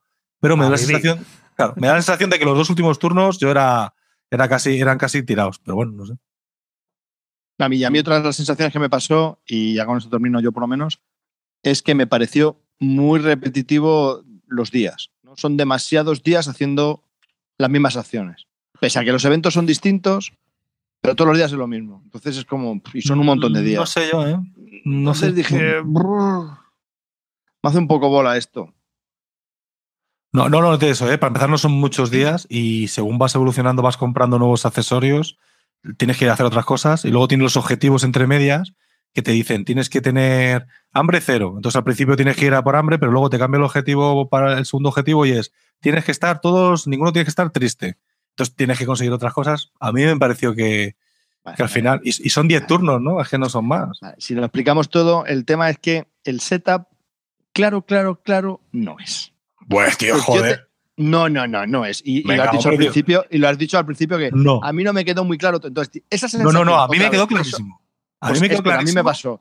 Esa sensación de decir, "Mm, algo no estoy haciendo bien, algo no he puesto, hay una carta que me falta, hay algo porque es que esto no... Y eso me, me mata mucho porque digo, joder, voy a estar jugando durante tres horas sin tener muy claro... mm, Pero que lo está muy, bien, está muy bien explicado. Lo has dicho al principio que ha, ha habido gente que te ha dicho... Ha que- dicho gente que lo ha dicho, pero yo no tengo ningún problema. Yo es que no lo entiendo. Me gustaría saber exactamente ejemplos concretos. A mí la única duda que tenía era que el primer turno eh, no sabía si, ¿verdad? si había que sacar dos cartas o no, porque sabes que cuando llegas un- a un principio de capítulo, eh, juegas dos cartas en lugar de una, dos cartas de evento. Esa es la única duda que tuve. Es un turno menos, que juegas un turno más, pero el resto, vamos, no sé. ¿Carte? A ver, que os leáis. Dos preguntas del mismo tema. Eh, ¿La producción qué tal está? Y si la versión, me imagino que se puede comprar en tienda hasta ahora, la versión retailer en tienda, ¿es igual que la de Kickstarter? O, ¿Y si merece la pena los, los extras del Kickstarter? ¿O merecieron la pena? Pues la producción es, bastante buena, ¿eh? O sea, eh, tanto cartas, eh, figuras y tal, yo vamos, no le pondría, y los materiales y todo, no le pondría ninguna pega. Y la verdad que los extras de Kickstarter no lo sé, yo tengo dos o tres ampliaciones, pero me imagino que habrán salido también para tienda, ¿no, Calvo? Es que yo eso es una cosa que nunca me fijo. No es que no sé si está en tienda todavía, la verdad, lo desconozco. Yo creo que no. No está en Yo tienda creo todavía. que aún no. Yo creo que aún no. No me suena, ¿eh? No me Las suena. expansiones son los DLCs, ¿no? Que tiene el juego. Una de niños. Sí. Sí, Y sí, deben ser los DLCs que tiene el propio juego y las han sacado como expansiones. que Qué todavía no nos han venido las expansiones, ¿eh? Que eso sí que iban a tardar más en, en publicarlas en castellano. Como Y que no han Yo tengo todo, Calvo. No, te faltan un montón de expansiones. Te- no, tengo todo. Yo tengo todo lo que he pedido. Calvo tiene cara de preocupación. Luce, mira, tiene cara así como de luce. ¿La la tienes? Si lo dijeron cuando hicimos, tengo. el pedido, la de, cuando hicimos el pedido conjunto, dijeron que faltaban un montón de que faltaban solo. Porque no lo sabía, pero venían dentro. Bien, tengo la de memorias, la de los niños. La que me faltaba era una que se llamaba no sé qué, pero porque me la cogió otra persona. Me la cogió. em, eh, no me acuerdo cómo se llamaba. Pero tengo todas, ¿eh? Los niños no están. Bueno, esa es una. Tuvimos un fregado con las copias del Kickstarter para Eso es- saber qué teníamos y qué no. Madre eso fue lo peor, porque no venían separadas. qué A mí fregado. y si dejamos. Y, y es un- una caja que tengo en los Kickstarter. A mí me dice que me vienen con dos expansiones. sea, no me lo mezcles todo ahí. Dime cuál es la expansión para saber lo que tengo y lo que no tengo. Bueno, a veces no lo sé. Y ese es el problema que teníamos aquí. Que nos vinieron cinco cajas o, siete cajas que las pedimos conjunta. Uno pidió una cosa, otro pidió otra, otro pidió no sé qué. Entonces, ¿qué caja es la tuya? Pues ni puta idea. ¿Sabes? Entonces, hasta que nos dimos cuenta que dónde estaban las expansiones están, que vienen mezcladas, vienen todas separadas, pero es que no vienen en una cajita. O sea, yo estoy pagando 25 pavos por una expansión, por ejemplo, pues quiero su cajita, joder, que es lo que me vale en una tienda. Pero no, como te lo has pedido todo en un Kickstarter todo junto. O que la bolsa, ponga, o la bolsa ponga expansión 1. Sí. Pues no. Viene todo ahí mezclado y es, fue descifrar, fue tremendo. Vamos, que a ti te han vendido los niños ya. Pues yo no he visto ningún niño. Si tenía miniaturas de niños, si no tenemos miniaturas de niños. Están traficando con ellos, tío. Tú, si tienes miniaturas de niños, mira, tío. ¿Ah, sí? Si es que esa guerra fue muy chunga, tío. yo no he visto un niño por ningún lado. bueno, ¿y si, y si pasamos? Sí, sí, pero vamos, sí. Corta tú, no nos, aburras con tu, paso. no nos aburras con tu juego. Bueno. Lleváis, media Bueno, pues hemos estado hablando de This World of Mine. hemos hecho un monográfico. Sí, sí. Yo ya con esto estoy en paz con el John Company, con el monográfico de John Company. No, joder, pero es que, es que es un juego bastante distinto que sí merece la pena contar un poco. no es que sí, está... Pero hay que un pelín de tiempo a... Y además hay, mucha gente preguntando por él y estaba interesada. y, es yo, tenía curiosidad, yo tenía curiosidad sobre todo porque a mí estos juegos... A ver, yo tengo, yo tengo una cosa, no sé si os pasa a vosotros, pero a mí hay juegos que prefiero jugarlos temática y por mecánicas en el ordenador o en tablet o en móvil y hay otros que prefiero en mesa, ¿no? O sea, curiosamente, yo por ejemplo, Wargames de Sun Counters en el ordenador no me gustan. No me gustan. Me gusta más eh, jugarlos en, mesa. Pero en cambio otro tipo de juegos, como los de Building, que me gustan más en móvil, porque no tengo que barajarlos. Entonces, me, juego tranquilamente los juegos en Building, pero en, mesa me parece más rollo. Bueno, y una última cosa a añadir del This World of Mine. Yo lo recomiendo para jugadores en solitario o en parejas. Ahí tienes un niño. Pues yo no tengo eso. Bueno, te los han robado. Bueno, venga. Venga, pues nada, vamos a hablar. Siguiente. Vamos a hablar. Yo voy a hablar, venga. Voy a hablar del Ponzi. Que ya he jugado un par de partidas. Skin. Por eso, Ponzi Skin. Llevas razón. Esa traducción mía vallecana. Ponzi Skin. Eh, un juego de 3 a 5 jugadores. está publicado por Two Tomatoes aquí en español. Y bueno, uno de los problemas que ha tenido es que es un juego que es bastante carillo para lo que es. Por eso también quiero hablar de él. Porque quiero contaros un poco de qué va. No sé si empezar por el problema que tiene el juego. este juego tiene un filtro. Y es: si el rollo deudas lo llevas mal, no juegues. Si eres una de esas personas que cada vez que viene la hipoteca o viene la deuda de la tarjeta de crédito. Sea, no tienes tarjeta de crédito. Y eso de deber dinero, mm, como que, ostras, qué mal lo llevo. Este juego lo vas a pasar como en el This War of Mine, así de mal. ¿No? O sea, vas a tener temas morales de los que hablar. Es que este juego, este rollo, esto de deber dinero, ¿de qué va el Ponzi Skin? Pues va a demontar una estafa Ponzi. Es decir, una, estafa piramidal, ¿eh? en cierta manera. El juego tiene una mecánica muy sencilla en la cual hay que seguir un orden muy concreto y muy rígido en cada turno y tienes que seleccionar un bono. Y a la vez que eliges un bono, coges una ficha que indica la industria a la que estás eh, asociado. Puede ser la agricultura o puede ser la industria o puede ser cualquier otra manufacturera. ¿No? Hay varios, hay cuatro tipos distintos de industria. Entonces tú coges un bono que te dice el dinero que te da, los turnos que tienes hasta devolver los intereses. Así que empiezas normalmente con, pues a lo mejor con un 20% de interés, ¿no? O sea que tienes, empiezas ya fuerte, aquí a, a, lo sello, de, diciendo, tú dame mil, que yo te voy a devolver 1200. Entonces, cuando llega el momento del pago, vas jugando rondas y cuando llega el momento del pago, pues tienes que soltar la gaita. ¿Qué ocurre? Que claro, si tú solo compras un bono y quieres devolver la pasta, al principio vas teniendo dinero, pero llega un momento en el que o vas aumentando la estafa y vas aumentando todo el dinero que vas recogiendo o vas a ser incapaz de darle la pasta al banco a los inversores que han estado dándote el dinero para que tú les des todo ese, porcentaje de beneficios que has prometido. ¿De qué va el juego realmente? El juego va de eso, va de que seas, no seas el primero en reventar. El primero que revienta, pierde. Y los demás ya cuentan puntos de victoria. Eh, para los puntos de victoria hay un set collection que son las industrias que has cogido. Cada vez que coges un bono, tienes que coger una ficha de industria. Entonces, si vas haciendo set collections, pues vas puntuando por ahí. Es algo muy sencillo. Y aparte de eso, hay un bono final. O sea, solo puedes tener tres cogiendo bonos. Y si quieres coger la cuarta, que da un montón de puntos, si tienes cuatro de la misma industria, te da un montón de puntos, se la tienes que comprar otro jugador. Y esa es otra mecánica muy chula de este juego. Hay una cartera donde tú metes la pasta y nadie la ve. Se la das al jugador, el jugador mira y el jugador tiene dos opciones. Se queda con la pasta y te entrega la industria o mete la misma pasta que, ha metido, que le has metido tú y le, le, das tú una industria a él porque te la compra a ti de vuelta. Es decir, cuidado con las ofertas. Las ofertas son muy divertidas cuando ocurre eso, cuando vas a por el cuarto punto. Hay que saber cuánto dinero hay que dar para que, para que puedas comprar esa ficha.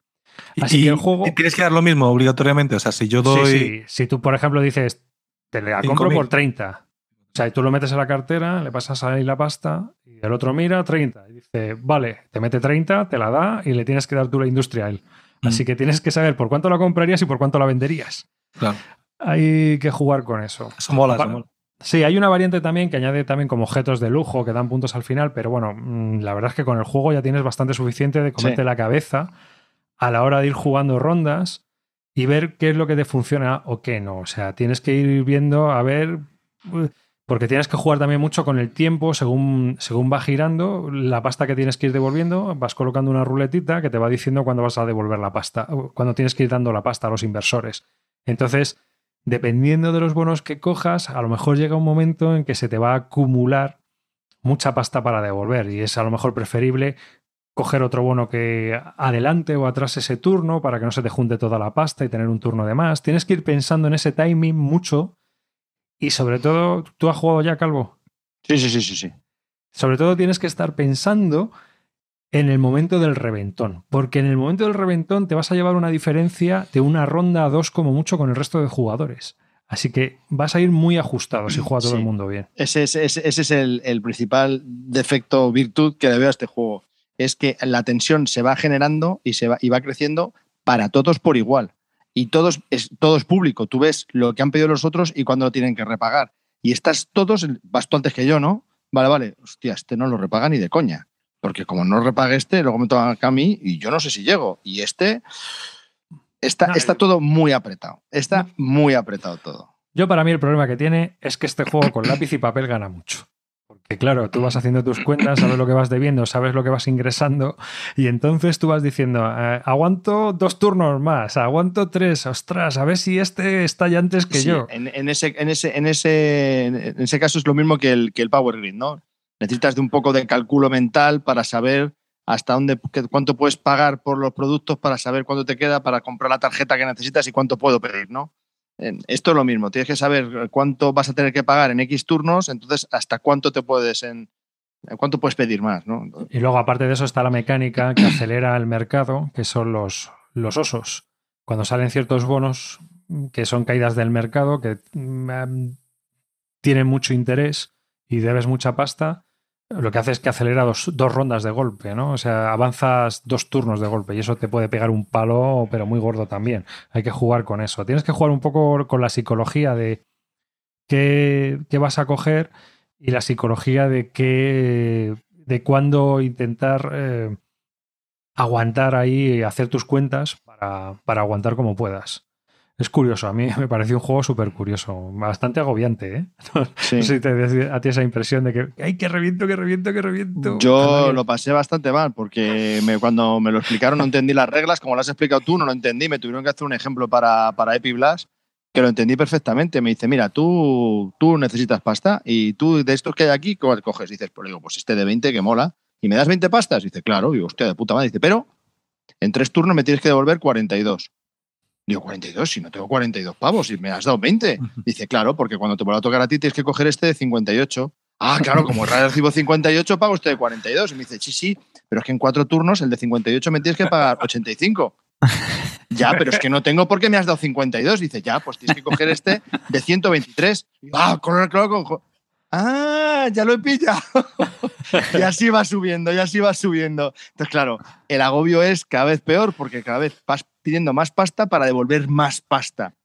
Y ves que, no te da que- la vida, que no te da la vida, y entonces está todo el mundo apretado como los tornillos de un submarino. Hay Sí, sí, sí. silencio en la mesa y todos mirándose ahí con cara de chino.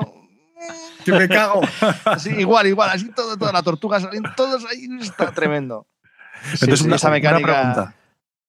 Una pregunta. Entonces, ¿es, Sí. es susceptible a la P entonces, por lo que habéis dicho de los cálculos y tal? No mucho, No. porque No, solo, hay no. nueve, solo hay nueve tarjetas, tío. Y además, si es, que, si es que además hay veces que como la cagues, necesitas lo que necesitas y tienes que coger la tarjeta que te ves obligado. Porque hay otra, hay otra pequeña mecánica y es que solo puedes coger tarjetas de la fila donde has cogido, o sea, del número de, de industrias que tengas. Si tienes dos industrias, o sea, si vas a coger un bono que te da una segunda industria, puedes coger de la primera y la segunda fila. Y si coges un bono que te da la tercera industria, puedes coger de la primera, la segunda y la tercera.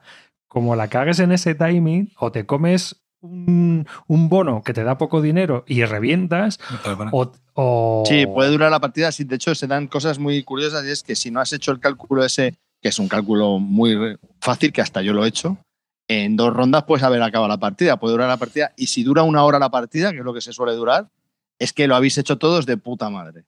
Y Sí, está el tema muy apretado. Eh, En general no dura mucho, ¿no? El juego me han dicho. Una hora. Bueno, está bien. Mola. Sí, sí, una- Y arriba, y- la mecánica esa que has dicho de los sobrecitos, eso solamente al final de la partida, ¿no? No, no, no, al de- principio no lo haces porque no necesitas cuatro industrias, pero cuando ya tienes tres, Ah, si vale. la cosa tú vas viendo bien y vas viendo que alguien va a reventar y necesita pasta, es que también se juega mucho con ese, ese rollo psicológico que te digo. Entonces, a lo mejor Mm. le quieres comprar la cuarta y te llevas tú los puntos, ¿sabes? Ah, vale. Pero vale. sabiendo, sabiendo que tú dices, a ver, yo veo que este va este, este, este ya está llorando, ¿sabes? Este ya está llorando. Entonces va a reventar este turno el que viene. Y yo aguanto tres. Mm, Venga, pues si aguanto dos, porque este va a reventar en el turno que viene, le compro la cuarta industria y le compro los puntos. Tienes que jugar, hay que, hay que saber jugar un poco en esa liga. Sí, tiene, tiene muchas joder, pequeñas, pequeñas. ¿El, el juego tiene entonces un toque psicológico, ¿no? Sí, o sea, tienes que que poner un ese- poco cara de póker. Mm, sí, Para que no se te va a ver la porque- cara. Porque al Si es final todo visto. es, Sí. es- es todo visto. Ya, ya, lo único que no se ve es el. Pero No, es no memorizas. Lo, único que no ves es el cash. El Ya, dinero pero- efectivo es lo Mm. único que no ves. Pero yo estoy con Pues carta, claro. ¿no? Yo imagino que tú haces tu cuenta para tu, Mm. tú cuánto vas a rentar, pero no vas a hacer la cuenta de los otros cinco. Entonces, si uno te dice, no, no, yo, yo llego bien, pero no es verdad, a lo mejor te está dando un porrón, ¿no? No, Pero si te, revienta- te- te lo explico, te lo explico. Cada uno tiene su tiene un, un- un hexágono delante de él donde va poniendo en cada lado del hexágono los préstamos. Y al final de la ronda, pues cuando te toca, giras el hexágono, entonces sabes que para cada préstamo, pues Te queda se uno menos. acorta, te acorta uno menos, ¿no? Entonces tú ya sabes que le han hecho varias ofertas, ha pagado varias cosas, tiene que devolver esto, ha pedido esta pasta, entonces un cálculo rápido que ves y dices, "Oye, coña. Bueno, pero que eso pero que Sí, depende sí, ¿eh? sí. del cash que tenga. Ya, pero es que el Sí, cash ya. se sabe porque es, es lo que hay, es lo que, lo que has pedido y lo que has pagado por Sí, la pero nueva. más o menos es lo que dice Calvo. Te vas haciendo una idea Mm. y claro, cuando vas a dar el sobre, pero tiene muchos pequeños matices. A mí me parece que el juego tiene muchos pequeños matices que hacen que el juego sea muy curioso. Ahora, yo te digo una cosa, si eres alérgico, a las deudas, a esto no jueguen ni de coña, porque es que te vas a poner del hígado, porque uno o vas a jugar siempre cogiendo la carta más, más barata o porque o la que menos interés otorgue o cosas así. No, no, no, hay- aquí hay que ir a por todas, ¿sabes? Aquí hay que ir a, a reventar el mercado. Entonces es, es un juego bastante peculiar. Eso es un juego de, chiringui- de chiringuito, pero al revés. En lugar de que cada vez produces más con un chiringuito, cada vez estás más más jodido, ¿no? Pero, pero bueno, ni te lo imaginas. Vale, mola, mola. que cuando No, es, sale, es muy bueno, curioso, es muy curioso y muy distinto a todo lo que, lo que hay. La verdad que es un, es un gran juego. A mí, me, a mí me ha parecido bastante original y me gusta mucho. A mí me ha parecido también bastante curioso y bastante divertido. La verdad es que vas ahí con el culo apretado, pero también he- jugado con gente que no le ha molado nada, pero yo creo que también porque es que estaba sufriendo cada vez que tenía que coger un préstamo. ¿Sabes? Entonces, pues oye, pues si es así, chico, pues abstente, ¿sabes? Esto de las deudas es lo que te digo yo, hay que saber llevarlas. Entonces, Este le, le tengo muchas ganas a este. Yo Sí, también, sí, tío. Este no lo tenemos. No, no lo tenemos. Javi, cómpratelo. No, yo es que no me lo he comprado por, por, por ese hecho de que no es un juego que sacaría todas las semanas. Exacto. Porque me deja, me deja un, un- eh, me deja tan saciado que es como, vale, vale, Ya, ya, he pasado el trámite, no he perdido. Buf, no he sido el primero en eliminarme, que ya para mí es un logro de la hostia.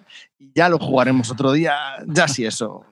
Joder, sí. no lo hemos sí, dicho, sí. no lo hemos dicho, pero es que la edición española, bueno, y la, la original también, ¿no? Me parece que andado por ahí. Tiene un precio 65 euros, ¿no? Que ya está bien, ¿eh? Porque no trae componentes así muy especiales, creo, ¿no? Bueno, yo pues yo qué sé. A veces. Vamos, que, que es cartón, básicamente, cartón, Pero no sé, es las que, ¿qué, cartas de- juego no se ha subido ya a la parra? Porque es que ahora ves los precios, tío. Mira, el, el- el curioso, me- también me llamaba la atención porque estaban comentándolo el otro día en el, tele- en el grupo de Telegram de Bislúdica, el Kickstarter del Endeavor, que sale ahora por 48 euros más gastos de envío. Es ese juego, la versión, que sale con más cosas, ¿no? Le han metido ahora ya la, Unix Mechanics de Lucy, Sí. de Luz, ¿no? Y, eh, las miniaturas y lo que sea. Sí, se estuvo saldando por 14 pavos. Sea, Es que, y, y bueno, pues es un euro que está bien, está bien diseñado y está bien hecho, pero ¿vale 48 euros? ¿En serio? ¿Este euro? Aunque sea de luz. ¿Vosotros lo veis? Bueno, es que ahora 48 euros. Ya, Es la claro, por eso te digo. Es que esa se está convirtiendo en la media. 65, tío. Sí, Yo sé- 65 en serio es que much, estuve pensando en comprarlo, yo, ¿eh? Yo creo que tiene un rango de precio chungo, ¿eh? Yo creo que Sí. tiene un rango, pero, pero es que en español están saliendo juegos con un rango de precio muy chungo. Pero a lo que voy, 48 para el otro está alto en el rango de precios. Pero 65 está fuera. O sea, Está fuera del rango. Se ha ido. Para mí. Está un poco alto. Sí. Pero Pero bueno. vamos, yo creo que muchos están en ese, en ese nivel, ¿eh? Están rozando que una publicación un poco difícil. Me ha gustado tu elección, eh, Arribas. ¿A que Buen, sí? buen juego. Sí, sí. Mola. Mm. No es territorio ¿A, barato, a Pablo le gusta o no? No ha jugado. No, Juan. No quiero que se endeude. Con Pablo, con Pablo hemos jugado mucho al Jugasit de Reiner Nietzsche, Ah, sí. que eh, hay una aplicación para iPad y estuvimos jugando, jugando. Y bueno, pues con el rollo también de que es en inglés y tal, pues eh, te toca poner un poco de oído, ¿no? Y entonces eh, es, es un juego de Reiner Nietzsche, si queréis le hago la ficha y lo, hago, lo digo en cinco minutos. Está Sí, sí, a mí me parece muy, muy curioso. Vale, espérate un momento que me la pongo. Jugasit. Ah, Sí, es un poco difícil de escribir, ¿no? Es como Sí, es un poco. W-H-O-S-S-I-T o algo así. Who was it? ¿Quién fue, no? Bueno, el juego va de lo siguiente. Os hago un poco la ficha y lo hago rápido y ya está. Es un juego de 2 a 4 jugadores de Reiner Nietzsche, es del año 2007, aunque en inglés se publicó bastante más tarde. Y ganó el premio Kinderspiel des Jahres, el juego del año para niños. Es un juego electrónico, o sea, esto es antes de que hubiera iPads y todo esto. Lo que se hizo fue, eh, viene una caja electrónica es la que te va dando órdenes en el juego de lo que tienes que ir haciendo. El juego es un cluedo para niños, entre medida. Hay un anillo, lo han robado, y hay un mago malo. Si el mago llega antes de las 6 de la tarde al castillo, recoge el anillo y se hace con él el reino. Nosotros estamos en el castillo y tenemos que encontrar quién ha robado el anillo. Entonces hay unos animales en cada sala del cluedo este que ha montado Reiner y lo que tenemos que hacer es hablar con los animales y buscar en las salas para encontrar pistas y darle a los animales las frutas o las hortalizas o las verduras que piden para que nos den ellos también pistas. Entonces con esto lo que hacemos es conseguir llaves también y abrir unos cofres de cada uno de los 10 sospechosos que hay para ver quién es el que ha escondido el anillo. Entonces tú vas hablando con los animalitos y te van diciendo, pues el sospechoso, el ladrón es alto, el ladrón tiene las mangas de las camisas largas y tú vas, pues, pues como en el cluedo, vas quitando, vas quitando posibilidades, ¿no? Y vas ganando llaves también, y luego el juego pues tiene magia, trampas, todo eso te lo va diciendo la caja. Salió una aplicación y yo la pillé para el iPad. Pero eh, jugando y tal, pues yo dije, pues empezamos a jugar bastante en el iPad y dije, "Buah, pues voy a buscarlo, a ver si se puede conseguir. Y entonces buscando, buscando, conseguí una copia en inglés. Pero realmente, si tienes la aplicación, cualquier idioma, te da igual que sea en francés o en alemán, aunque la caja hable en francés o en alemán, la aplicación, en iPad o en Android, tiene un botón que se convierte en el cofre y se juega con el juego físico. Digamos que hace de caja electrónica. que es mucho mejor porque las voces se oyen perfectamente y en la caja electrónica suena ahí, pues eso, como cuando compras una postal con música y la abres, ¿no? Que... Aquí, aquí ya pues suena bastante bien y suena bastante Es mejor. más rollo cacofo- cacofonía que otra cosa, ¿no? Sí, sí. Entonces Mm. con la aplicación, pues bueno, pues suena bastante bien. Y la verdad es que un juego muy chulo, de deducción, tiene tres niveles de dificultad. El nivel difícil es chungo, porque pasan muchos eventos malos. Entonces te van poniendo piedras, hay un fantasma que te va puteando. Y la verdad es que el juego está muy curioso hasta para jugar adultos. O sea, es un, es un buen reto, ¿eh? Para jugar con niños. Porque tienes que ir pensando, a ver, vamos a hablar con este. Espera, ¿y este qué es lo que quería? Que no me acuerdo. O sea que, porque no- mm, lo suyo no es apuntar nada, sino que vas jugando a intentar memorizar es lo que te va diciendo cada animal o que vas encontrando en cada una de las salas. A mí me ha parecido muy chulo, muy curioso. Es difícil de conseguir, no tampoco es que sea muy barato, pero si queréis un juego que hable en inglés con la aplicación y tal, pues está, está bastante curioso y entretenido. Así que es uno de estos de los juegos del reto Nietzsche que tengo yo este año. Who Was It? Es un juego infantil y bastante recomendable si lo podéis encontrar. Aunque sea la versión alemana, con la aplicación se puede jugar en inglés. O es, pues nada. No sé si tenéis alguna preguntilla del juego este. No. Pasamos. Eh, sí, era, me parece que era a partir de 6 años. Me parece Sí, que era. bueno, lo estuve viendo en la BGG eh, cuando seis. me llamó mucha atención la imagen que subiste. A partir de 6, ¿no? Y solamente está. no, no, no lo has mirado, ¿no? Si, no está en- si solamente está en iOS o, o no está en Android. Está en Android también. Ah, también, ¿no? ¿Y, Mira. y- y adultos en nivel difícil es, es bueno o es demasiado...? Hombre, no sé. Yo. Puede ser un buen comecocos, ¿eh? Puede ser un buen comecocos. Vale, Pero vamos, está orientado a los niños, incluso el nivel fuerte, ¿no? Pero es difícil. Yo, no, lo- yo en nivel difícil, yo todavía no lo he sacado, ¿eh? A la Javi, ya lo tienes. Eso es lo que no lo quería sacado. oír. Yo en difícil no lo he sacado, porque entre el fantasma dándote por saco, el mago que viene a tu pastilla, el hada que no te ayuda, esto, está la cosa empieza ahí. Lo que pasa es que, claro, toda la temática, dibujitos y tal, pues es infantil, pero, pero tiene su, su rollo de deducción. Y el normal es fácil, ¿no? Y el nivel medio es El, fácil. el nivel medio se puede hacer, lo que pasa es que nosotros muchas veces acabamos. Mira, hoy hemos hecho una partida en, en nivel medio y hemos acabado a las 6 de la tarde, que es el último turno, y porque ya, o sea, teníamos tres sospechosos y te dan como la última oportunidad. Entonces, bueno, pues al azar lo hemos conseguido, pero otras veces hemos pasmado, ¿eh? Pero bueno, esta, esta partida es que hemos jugado un poco. No estaba, hemos perdido dos turnos o tres haciendo el tonto. O sea que tienes que ir un poco al turrón. Pillado. ¿Qué? Que cortando ya se la ha pillado. El Ponzi Scheme, el Ponzi. Pues sí, te ha molado, ¿no? Lo del Ponzi. Sí, sí, sí. sí. Sí, está muy chulo. Sí, es, es- es el típico juego que lo tenemos que tener en el grupo, sí, sí, estoy de acuerdo. Sí, alguien, alguien, la verdad es que en un grupo tener este juego. Sí, sí, sí, estoy de acuerdo. Es un, es un juego que hay que tener, sí, sí, sí. En una colección, al menos en una colección, sí. Por lo menos alguien que conozcas que lo tenga, por lo menos para probarlo. Mm, Sí, sí, sí. Es, es que es muy bueno. No, pero es que no va a defraudar, ¿eh? No va a defraudar. O sea, no es un juego para sacarlo todas las semanas, pero sí es para tenerlo de vez en cuando. Es el típico juego ese que hablábamos el otro día, ¿no? De qué juegos tienes en la colección que te apetece jugarlo cuando pasa un cierto tiempo y dices, joder, macho. Como has dicho tú al principio del programa, lo del Kailus. Pues Mm. eso. eh, eso, es un juego que cuando lo juegas dices, joder, macho, es que es bueno, es muy bueno. Pero ya guárdalo. Hasta dentro de unos meses. Sí, sí, tú, tú lo propones cada dos por tres, el Kailus. Desgraciado. Es que se me da como el orto. Bueno, además no tenemos la culpa. ¿Quién le da otro? Venga, Venga, yo me quedo para el final, yo me quedo para el final porque así remonto todo. Ahora, ahora que va a decaer con el mongólico este, venga, tira, carte. Venga, qué juego de Sierra Madre jugado? Games presenta. ¿Me, me dejas, ¿Me dejas hacer la entradilla? Que justo iba a decir que la audiencia ya sabe que, que estoy muy pesado con, con Sierra Madre Games, pero que no se olvide de que hay otro nicho con el que también soy muy pesado, que son los 18XX.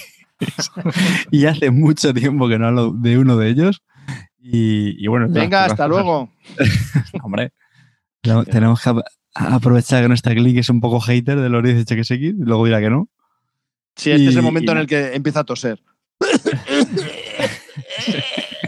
se, va, se va a cambiar el, el agua al gato y esas cosas. Bueno, pues el 18XX del que quiero hablar es el 18CZ, que está ambientado en, en Checoslovaquia y es de uno de mis diseñadores preferidos, que es Lonnie Orler. que ya sabéis que ha hecho muchos títulos junto con, con Helmut Oli, que es el diseñador famoso como el, el Russian Railroads, el Tramban y alguno más de estos euros también, ¿no? He sacado últimamente. Eso es, el, exactamente. Pues, tíos, mm, una compañía, bueno, una compañía, una su, su, editorial, que podríamos decir que realmente se lo publicaban ellos, pues se llaman la WO y tienen títulos buenísimos. 1880, 1848, el 24 también nos gustó mucho, el 44, el 54. Y bueno, pues es un juego que lo ha sacado él, lo sacó por Kickstarter el, año pasado. No salió, no, recuerdo que tuviera un retraso o llegó solo un poquito más tarde, yo creo. Bien. De precio no muy barato. A mí el Kickstarter me salió por 75. Yo creo que por tienda también está por ahí a ese precio. A mí con los gastos de millas es que siempre sube.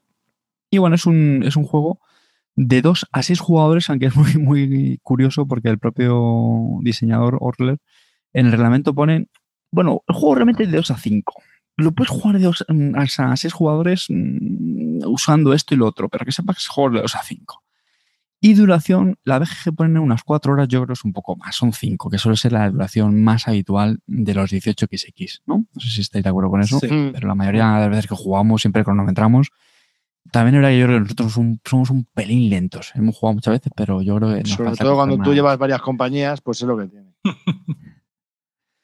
No me voy a parar mucho de, los, de lo que son los 18XX. Tenemos programas eh, grabados aparte y tal. Bueno, para que sí, muy, muy, rápidamente, es juego de trenes, donde se compran acciones. Eh, si alguien lo quiere saber, que se vaya a nuestra web en bisludica.com. En el buscador pone 18XX y salen cosas. Son juegos económicos. Donde no estamos hablando de gente ligera de ropa haciendo guarradas en su cama. Mayores de 18 años, eso. Al turrón Carte, ¿qué es lo que tiene especial este con respecto a otros? Ay, ay, muy bien, córtale. sí, que, si no, no, no, vamos a la cama nunca. No, sé que, que me, me tiré media hora como en el Three of Mine, pero bueno. No, no te dijimos nunca nada del John, del John Company, ¿eh? O sea que. lo tiene Realmente no tiene cosas muy, muy, muy diferentes con, con, respecto a los otros. Esto lo que tiene es que las, las compañías privadas realmente son todas iguales, lo que pasa es que tienen diferentes tamaños. Hay pequeñas, medianas y grandes os podéis imaginar que el beneficio que dan las privadas pues en, función del tamaño y eh, eso aprende el beneficio del ingreso y luego sí tienen un beneficio que es poder eh, o bien omitir el coste de tablero o utilizar unas losetas que solamente las puedes colocar eh, si usas estas compañías privadas, que son pues, mejores que otras. Luego, las compañías operativas, las públicas, donde los jugadores compran acciones, o sea, las habituales en estos juegos, pues de nuevo también tienen tres tamaños. Tres tamaños, eh, joder, tres tamaños. Pequeñas, medianas grandes también, que son con diferente porcentaje, las típicas del 50%, la presidencia, el 40% o el 20%.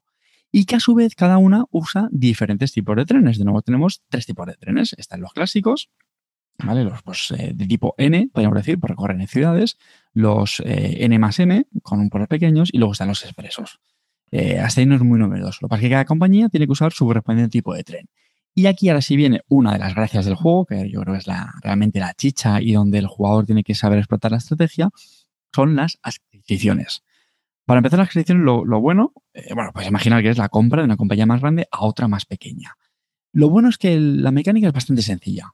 Fundamentalmente eh, se juntan las tesorerías con los trenes y luego lo que hace es que esa compañía paga eh, el precio de las acciones de la que está siendo comprada al precio que elija el, presidente en un baremo. Y la parte chula, la parte estratégica, aparte de hacer lo típico de sustituir las fichas de estación en el mapa para así ganar posicionamiento y todo eso que suele ser muy habitual en las adquisiciones, es que puedes mejorar los trenes de la compañía que estás comprando. Como he explicado antes, hay diferentes tipos de trenes y cada compañía usa su tipo de tren. Pues cuando una compra otra, lo que puede hacer es a los otros trenes los puede, digamos, como mejorar y así pues, les son más útiles a la compañía que se ha quedado con el, con el tinglao. Y eso es bastante vital porque los que habréis jugado este juego, mm, pues sabréis que el timing, el, manejar, el, saber cuándo los trenes se van a quedar obsoletos y las compañías se van a quedar sin ellos, eso es vital en estos juegos. Y entonces en este, en este 18CZ los jugadores pues tienen que saber explotar esta, esta habilidad y eso pues es bastante, es bastante chulo. Además es un juego en el que el límite de certificados es, es, muy bajito. Eh, es decir, tú te pones a comprar acciones de las compañías y enseguida pues vas a ver que no puedes comprar más. Y con estas adquisiciones, pues como ya te las vas quitando de medio las compañías, pues te permiten mm, seguir luego comprando más, más acciones. Esos son a grandes rasgos las, las características del juego, ¿vale? Entonces, Carto, una pregunta. Eh, ¿Las adquisiciones haces, eh, es normal hacer entre distintos jugadores o siempre lo vas a hacer con tus compañías? Mm. Yo creo lo típico que sí, es entre los mismos jugadores. Es que no le veo mucha utilidad a otro. A lo mejor un jugador puede estar más, más abierto, pues porque vea que va a perder los trenes y dice, bueno, mira, tío, si nos fusionamos. Es que que es una cosa que también es mm, por nuestra forma de jugarlos. ¿eh? Yo muchas veces siempre he dicho que me gustaría jugarlo con grupos muy, muy distintos, tío, para, para ver si realmente eh, yo he hecho, recuerdo, me pasó una vez de ver eh, un tío vendiendo un, vamos, dejándose comprar, mejor dicho, un tren a otro. Que yo, por ejemplo, eso casi nunca lo hemos visto, ¿verdad? Nuestras partidas, tío, es como muy habitual, ¿no? Y muchas veces lo pienso, oye, pues a lo mejor no es tan disparatado. Pero vamos, en este caso, lo típico suele ser siempre el, jugador con sus mismas compañías para, para así sacarlas a flote. que tenía pinta, por lo que has contado, tenía pinta de que a lo mejor se me puede interesar porque si yo tengo una compañía que se ve a la mierda, pero tú te la puedes quedar tú dándome un, tanto por ciento y, le mejora los trenes, pues mis acciones van a valer más, pero yo eso no lo puedo hacer yo solo, a lo mejor, porque no me lo puedo comprar ahora mismo la compañía, ¿no? ¿Puede pasar eso? ¿Cómo, cómo? Perdón, repite. O sea, yo, una compañía está ya eh, sentenciada porque se le van a ir todos los trenes, ¿vale? Sí. Pero si los mejoras, ¿no? Si lo compra otra y los mejoras, ¿Sí? Eh, esos trenes, esa compañía va a mejorar, ¿no? O al menos esa parte de la compañía va a mejorar. Bueno, pero solo queda la grande, ¿eh? La pequeña siempre se va. pero, yo, me llevaré un porcentaje de la grande, ¿no? Al, tú adquirir la mía. Sí, sí, bueno, de, hecho, es muy sencillo, ¿eh? De, hecho, el porcentaje de la grande no varía. Lo que haces es que las acciones de, las, de la que es más pequeña la tienes que pagar con la tesorería de la, empresa grande. Ah, o sea, que pierdes las acciones, realmente le pagas el dinero y ya está. eso, es, eso es, eso es. Y el precio lo, lo, pones entre el 50 y el 150%, que también puedes jugar con eso. ¿vale? Mm es otra, forma también de sacarle más dinero. Cosas que me han gustado de este juego. Bueno, pues el, tema de las adquisiciones que estamos comentando la verdad que tiene bastante gracia. De hecho, yo creo que es el, principal, la principal atracción, porque luego realmente tampoco tiene mucho más diferente a otros, ¿no? El gran reclamo que tuvo este juego es que tiene un modo a dos jugadores. De hecho, tiene un, mapa especial. Eh, el mapa tiene dos caras, una es para, para jugar a dos jugadores. Y yo lo he probado, tengo que decir que he jugado dos partidas, una a cuatro jugadores y otra a dos. No está mal, pero sinceramente no me parece gran cosa. Eh, se anunció mucho Kickstarter y eso a la gente le, interesó muchísimo porque es lo que le pasa a mucha gente, ¿no? Que quiere jugar estos juegos, pero en su grupo no son suficientes y muchas veces se interesan por este tipo de juegos, los 18 que seguís a dos jugadores. Pero a mí, sinceramente, mm, no me deslumbro. Es más, si me apuráis, creo que a dos jugadores me sigue gustando más el Sardinia, el 1865, que vosotros sí que lo conocéis muy bien que me parece buenísimo, a dos. Y este, pues sinceramente, entonces, ¿en qué consiste? Muy brevemente, es que hay un tercer jugador fantasma, que es verdad que mola mucho, que se maneja de una manera muy sencilla, quizá demasiado. Y es que lleva unas compañías y entonces, como es a dos jugadores, uno va a ser siempre el jugador que tiene lo que se llama el priority deal, es, es como el primer, el orden de turno, y el otro segundo, pues, pues es, es como el último. Entonces, digamos que de esas compañías que tiene el tío, un jugador va a decidir cómo coloca sus vías y el otro jugador decide cómo coloca los tokens de estación. Y esto va alternando durante la partida. ¿Me explico?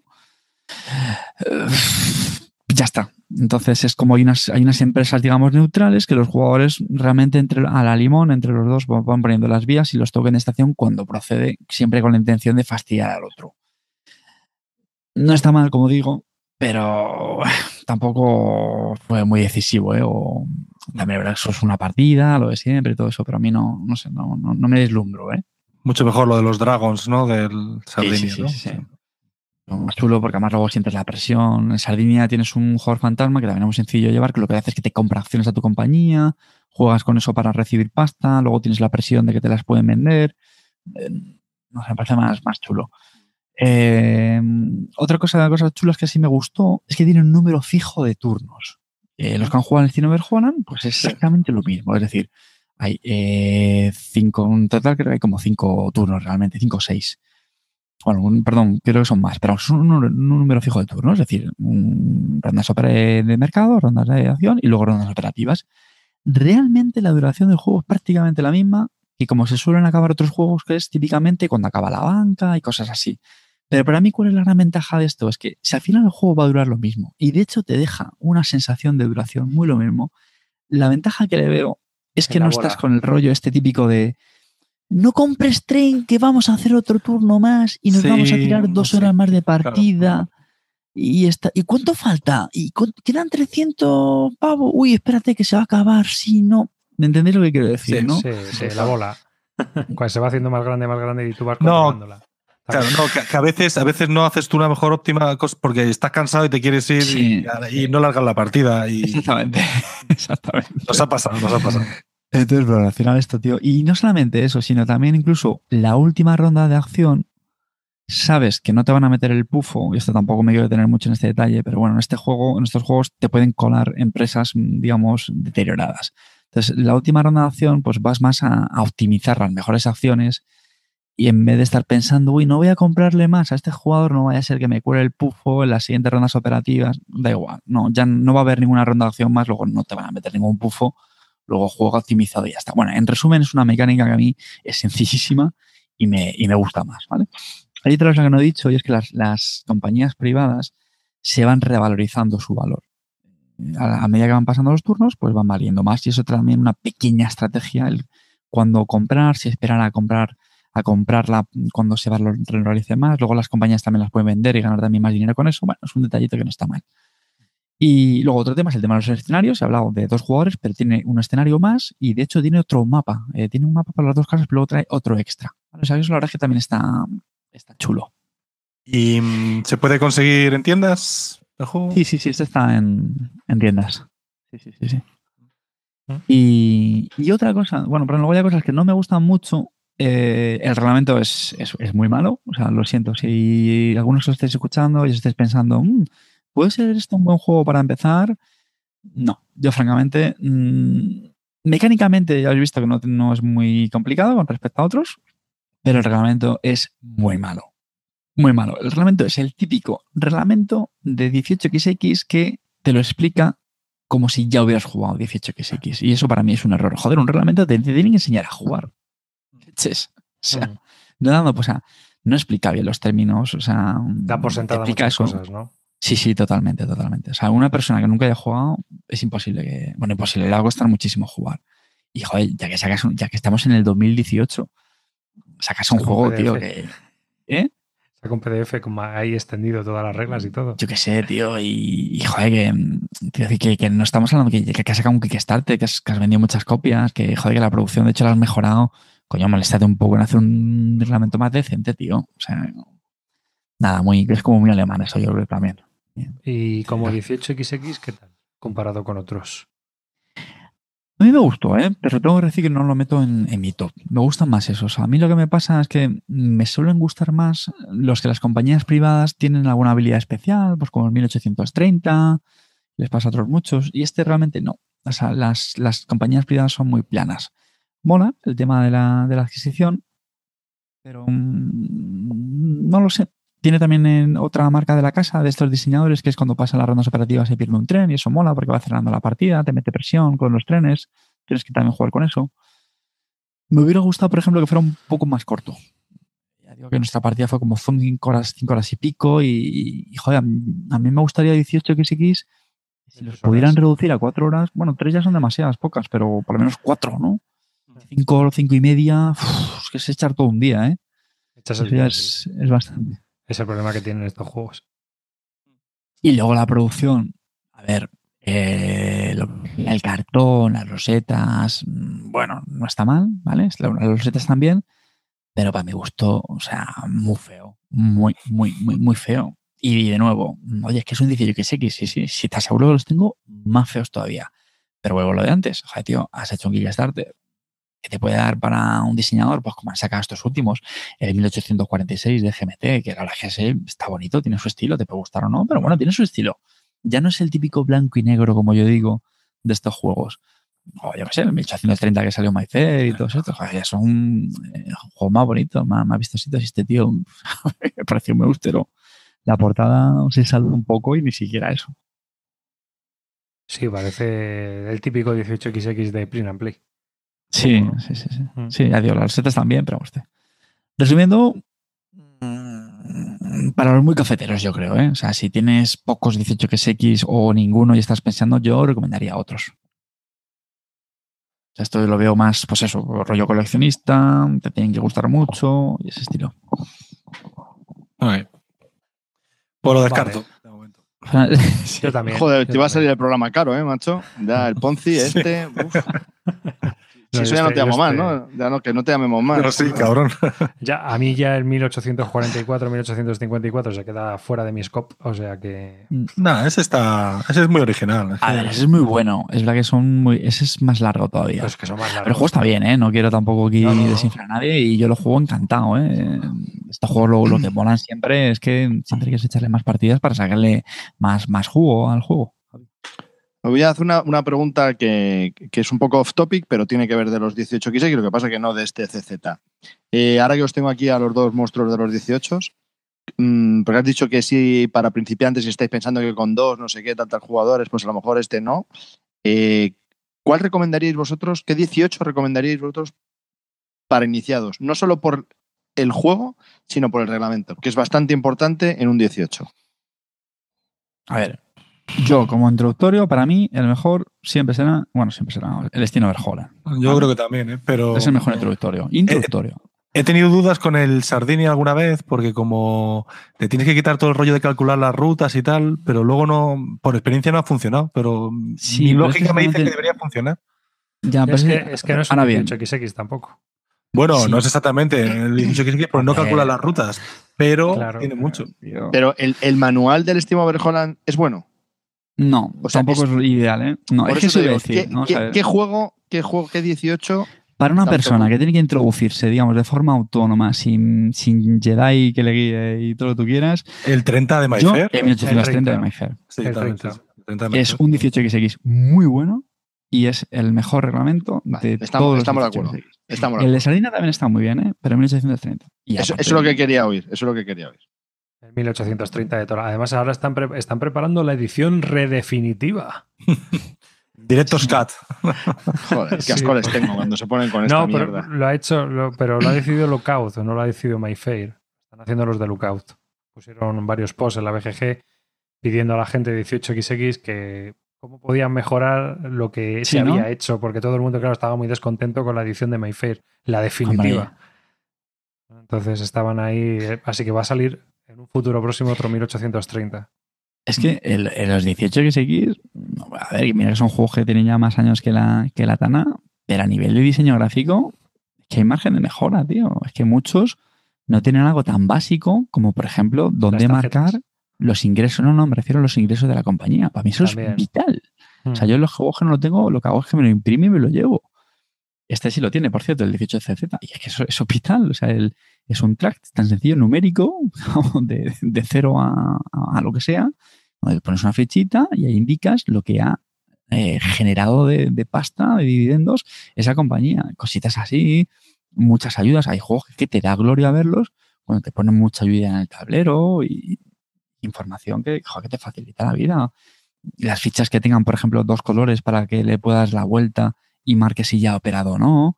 Y es que cuando juegas a uno que no tiene ese tipo de detalles, dices, tú me cago en la leche, tío. Aunque yo aquí creo, entre la, la gente que jugáis 18XX así mucho, yo creo, yo creo que el culmen de la discusión son las fichas de póker. Cuando empiezas a decir, no, es que sí. te quitas dos horas de. No, no, dos horas, no, una hora No, y eh, es que, No, es no, que no hay no, no, discusión arriba. ar- Es que no hay No, discusión. no, digo, digo, no, no, la arriba no se discusión- las discusiones No. de la BGG de ¿qué fichas de póker? De Claro. cerámica, ¿Qué valores? Ah, ¿Qué vale, valores? vale, sí. ¿Qué Base- valores? va- ¿Valor euro Eso sí, o valor eso sí. dólar? ¿Cuál es mejor? No, pero y, hay no peña es- que se acurra hasta tablas estadísticas. Sí, sí, sí. Sí, Es sí. que es muy hardcore. o sea, Sí, cuando hay, ya llegas a ese nivel, que, hay algunos hilos que yo he flipado. O sea, he flipado. hay, hay un nivelazo ya de decir, madre mía, esto ya sí que es hilar fino. O sea, decidir, no, es que las, verás, si utilizas fichas de póker de 20, es peor que si utilizas fichas de póker de 25. Tío, macho. Sí, sí, sí, mucho de eso. Yo, yo sigo pe- esperando que haya una aplicación buena de, de- de iPad o de tablet en el que lleves toda la contabilidad de todo el dinero ahí.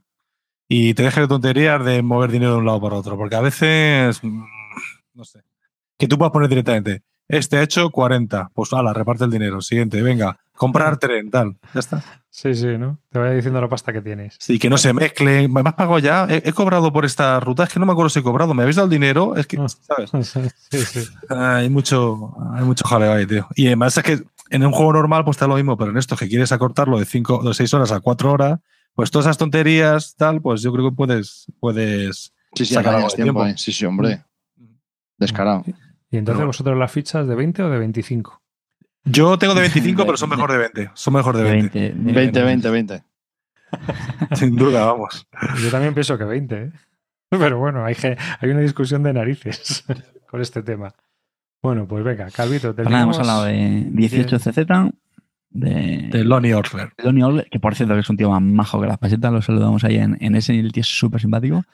Y, y nada, pero llama la atención. Yo lo recomiendo, ¿eh? que la gente no se quede fría, que a lo mejor ha quedado un poco así la cosa. Lo único que es eso, que si, que si va a ser el primero, mejor otro. Pero vamos, yo lo juego con gusto, ¿eh?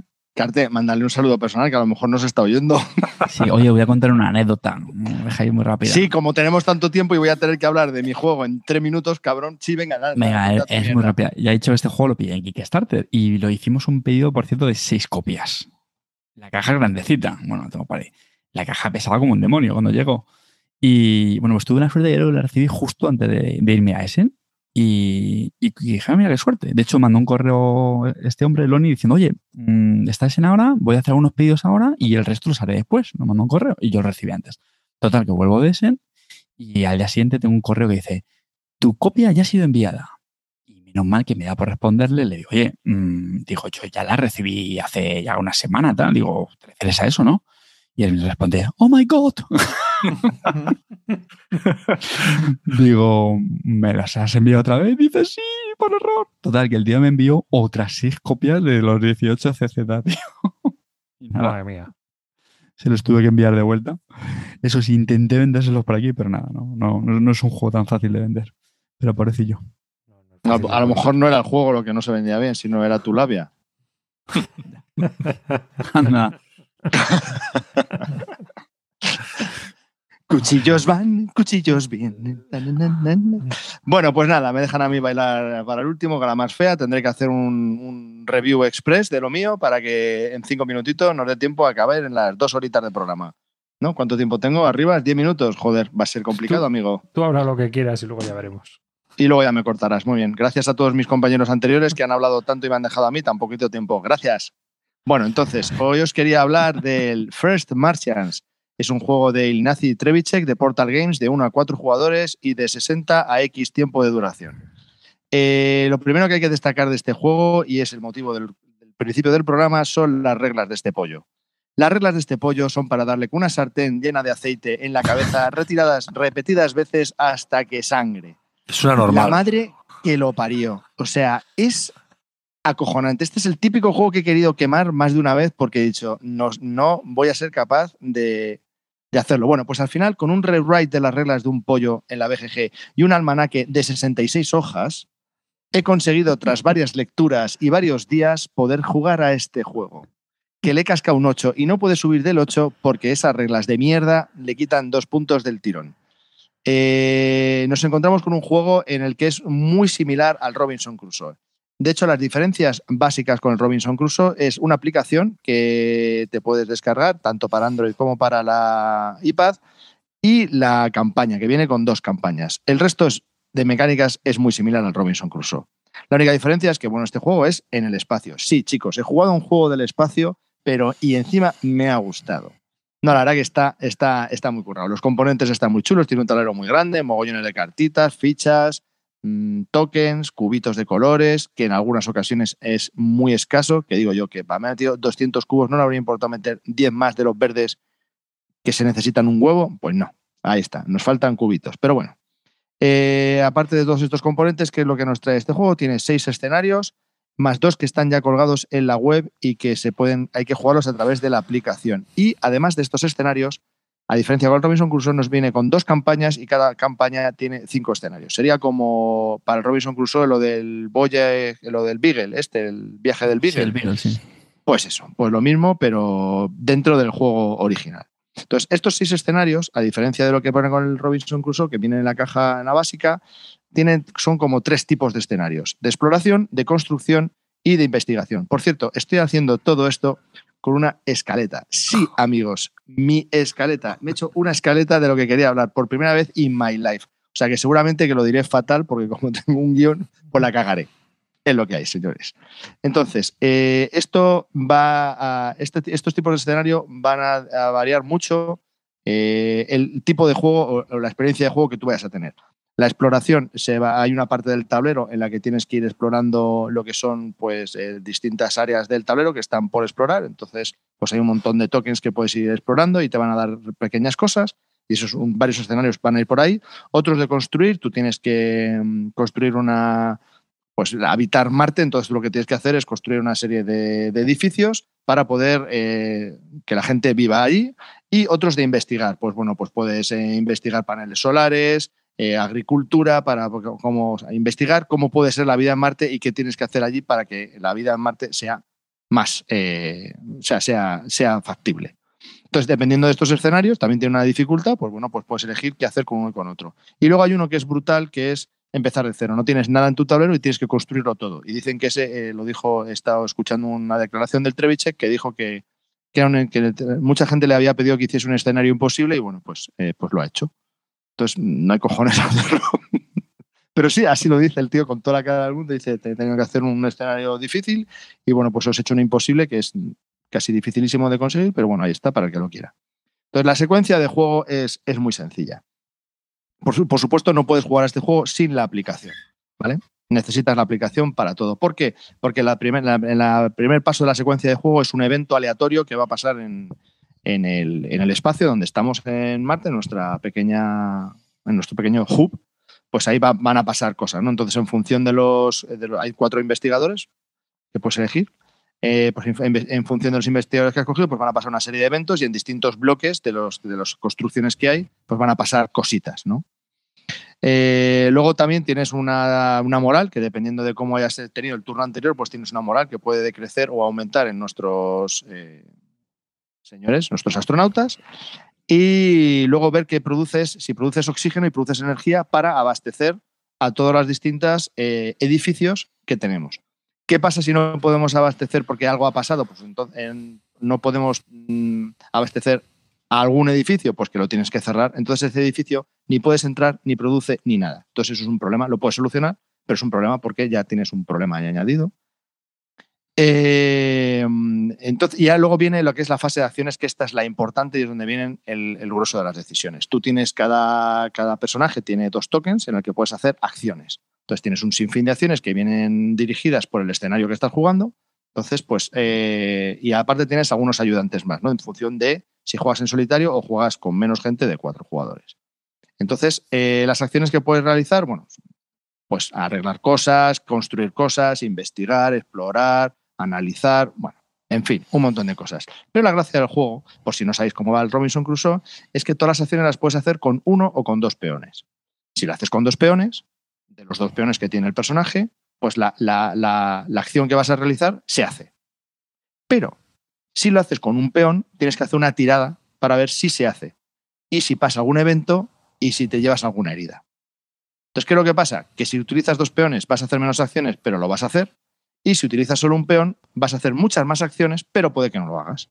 Entonces, eso ya hasta donde tú push your luck quieras. Entonces, esas son las grandes decisiones que tiene este juego.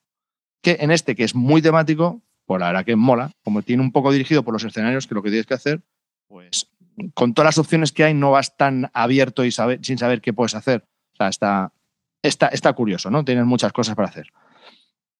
Y luego, después de que hayas hecho estas eh, elecciones, hay, hay, otra tirada en la que puede haber una malfunción en alguno de los edificios y bueno, pues eso te va a complicar el turno siguiente. Pues eso es, básicamente es la, secuencia de juego. Conclusiones del, conclusiones del First Martians. La aplicación es fantástica, creo que es una, es una idea que han tenido eh, increíble de añadir tecnología a los juegos de mesa. Eh, no solo por, por, los eventos en sí, sino por la música. Eh, te lleva mucho la contabilidad de la partida, de los cubitos, de la energía, de todo. También te dice el setup, cómo lo tienes que hacer en función de los escenarios, también va por escenarios. Eh, tiene tres modos de juego, que es eh, fácil, medio y difícil, y en función de lo que elijas, te van a salir unos eventos que van a ser pues más benévolos o más castigadores. Eso, la verdad que la aplicación es, es, fantástica. Em, luego, para un jugador, dice que es de uno a cuatro jugadores. Yo creo que para un jugador es, es perfecto, porque tú te gestionas, tú lo haces todo, eh, no tienes que, al final, independientemente del número de jugadores, tú hacer la, eh, decides por todos ellos, porque al final es donde pones los peones. Entonces, pues bueno, yo creo que si juegas con varios jugadores y uno sabe jugar, pues al final él va a decidir todo lo que se tiene que hacer con los peones, ¿no? Dónde va a ser más factible situarlos en función de este escenario. Entonces, bueno, la verdad que eso no. No yo creo que es mejor para jugarlo eh, a un jugador. Es muy inmersivo, es, más temático que el Robinson Crusoe, si cabe yo eh, me hecho, de hecho, me he metido más en este tema porque las acciones están más integradas con lo que tienes que hacer por los escenarios, por todo. No sé, me he sentido. El otro era como los escenarios, aunque eran totalmente distintos, pero siempre tenía la sensación de que estaba haciendo lo mismo. Y aquí, como hay distintos, como es explorar o construir o, investigar, pues sí, sí te hace meterte un poquito más en, el juego. Y eso que es del espacio. ¿eh? Ya os digo, sí, corta, así no es un monólogo. Mi pregunta es sobre lo de utilizar la aplicación para los eventos. Em, ¿Simplemente es que te saca eventos aleatorios o es mejor que cartas? ¿no? ¿Qué diferencia tendría o qué ventaja tiene que aunque sea un mazo de cartas? ¿Porque tiene que ver con el escenario o con lo que has hecho ya? Vale, eh, eh, cuando tienes que hacer las acciones, al igual que en el Robinson Crusoe que te salía, hay una. Em, la, gran diferencia es esta, ¿no? Hay, hay una. Cuando empiezas a hacer las acciones, eh, tienes todas las, los objetivos que tienes que hacer del, del, escenario, ¿no? Entonces te dice, si, si... Perdona, perdona. ¿Me oís bien o...? ¿Me oís, no? Vale, te, dice, para, te dice, bueno, en este, en este escenario, aparte de todas las opciones que tienes para conseguir el escenario, tiene, para este turno, eh, tienes que hacer esta acción, ¿no? Que es de destinar a uno de los investigadores a que haga algo, ¿no? Y entonces que se te quite una comida. Si no, sufrirá las consecuencias. Entonces, al inicio del siguiente turno, algo te va a pasar con esta acción si no lo has superado anteriormente, si no has destinado a esta persona que se ponga a trabajar ahí, que no solucione ese problema. Entonces, ese problema viene, eh, viene redactado y viene escrito, muy temático, con algo que no has hecho. Entonces, si no has pagado una comida, al final lo que te va a pasar es que pues se van a cabrear, entonces cada vez se va cabreando y tienes tres turnos, luego tienes dos, luego tienes uno, y si al final no lo solucionas, te pasa un evento bastante chungo. Entonces, eso es la gran diferencia con las cartas, que al final es un evento que se puede quedar ahí y que te va saliendo todos los turnos sino que, están enlazados. Efectivamente, efectivamente, efectivamente. Siempre vas a tener uno nuevo y el, de, del turno anterior o turnos anteriores si no lo has solucionado. Entonces se te van acumulando, entonces tienes que decidir qué será mejor. Y si no lo haces al inicio del turno, el evento que te va a pasar viene muy relacionado con eso que no has solucionado. Entonces, me ha parecido que está bastante bien, bien implementado. Eh, las partidas son bastante rápidas, son de una hora quizás un poco más, dependiendo del escenario. Y, la verdad que una vez sabes jugar, eh, la secuencia de turno es muy, muy rápida. Son ocho turnos y por cada turno no llegas a los diez minutos, ocho minutos más o menos. O sea que. entonces por, qué un manual de 66 páginas para DEFA? Porque te viene, no, porque te viene muy bien explicado, con dibujitos, con ejemplos, con muy bien estructurado, porque es muy necesario que tengas las ideas claras en sí. Eh, parece OCS, tío. Sí, sí, tío, sí. sí. A mí me cabrea mucho, pero al final es un, es un gran juego. ¿eh? Eh, tiene una alta curva por las reglas. Principalmente es por eso. La, curva de aprendizaje viene por las reglas. Una vez superas eso. Hay, algo que me cabrea de este tío, macho. Y es que siempre, bueno, sus primeros juegos es que los, los han hecho ahí, que parece que los han hecho, luego te sacan la edición siguiente, la Master Set, la Master Set de luz, la Master Set, Master Set en Master Set, porque como que van parcheando la producción gráfica, las reglas, el no sé qué. Y eso me cabreó un poco, macho. Que, y hay juegos que, están muy chulos, como el 51 Stay suyo. No sé, a mí lo que me molesta de este tío es que da igual, todos los juegos tienen un problema con las reglas. Es que yo no entiendo, tío. Si ya lo sabes, la gente, te, ¿eh? la, gente, te, lo echa en cara, tío. Otra vez vuelves a sacar otro juego que es todavía más complicado que el anterior.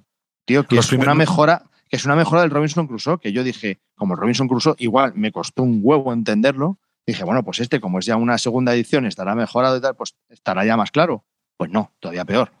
Entonces, y eso me lleva a uno de mis últimos puntos, que es quizás más friki eh, y más chungo que el Robinson Crusoe, y entonces, pues a lo mejor no es apto para tienes más cositas, tienes más setup, tienes más tablero, más todo más es un poquito más complicado que el Robinson Crusoe, ¿no? En, en general.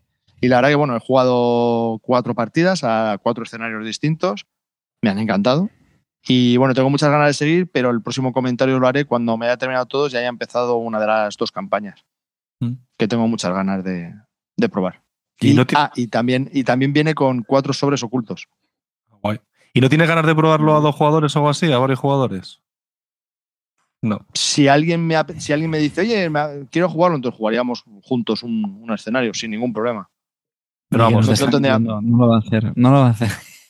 No, quiero decir que yo no te voy a proponer nunca jugar a esto, pero si alguien viene a mi casa y me dice, oye, tío, ¿tú sabes jugar a este y quieres jugarlo? Yo, sí, sí, sí, sí. Pues, pues es como el Gloomhaven. O sea, el Gloomhaven lo juego en solitario. Si alguien quiere venir y se apunta a una partida, pues Lo la jugamos dirá- a dos. El y lo- y a hacer da igual. ¿Y no prefieres echar un Transatlantic o un Heaven and Ale que los tengo ahí que los quiero jugar? Gilipollas. Que mm, Javier. Calvo, te voy a hacer la pregunta que todo oyente se estará haciendo ahora mismo. ¿Qué calzoncillo Si llevas? tengo- no, Joder, si tengo pues, el Robinson pues Crusoe, si tengo el Robinson Crusoe, mm, ¿me compro el First Martians? Ya os lo he dicho, esto es para muy frikis. O sea, si te ha gustado mucho el Robinson Crusoe, yo me lo he comprado principalmente porque pensé que iba a mejorar las reglas y la experiencia de juego del Robinson Crusoe que me costó tanto hacerme a él, y esto no lo ha superado, y por las dos campañas, que eso a mí es algo que me, que me vuelve loco. Y aparte porque son dinámicas las de Robinson Crusoe que me gustaron y, me gust- y, me- y quería pues ahondar un poco más en, en esto y pensando que iba a ser una versión mejorada. Entonces, bueno. mm, Y, y respondiendo a la pregunta, Bueno, yo he entendido que, que respondido que sí, si te gustaba el Robinson Crusoe. eh, y, Sí, que- a ver, el problema del Robinson- el- cómprate, ¿no? el problema del Robinson Crusoe es que jugado una vez el escenario o, un- o dos veces y, y los cinco o seis escenarios que tiene más los tres que han sacado, ¿qué haces con el Robinson Crusoe? Bueno, Pues hombre, si eres de esos que lo tienes quemado, que lo has jugado ya un par de varias veces y tal, pues me parece y te ha gustado esa y te ha gustado esa mecánica, esa dinámica, mm, Fresh Martians es para ti. Si ya lo tienes y lo has jugado una vez o dos, no es para ti, porque no te va a dar nada nuevo, sino otro, otro quebradero de cabeza que las reglas es empezar de cero, porque incorpora la aplicación y no viene muy bien explicado cuándo tienes que utilizar la aplicación, cuándo no, en qué momento, porque se utiliza a lo largo de la secuencia de juego en varios momentos.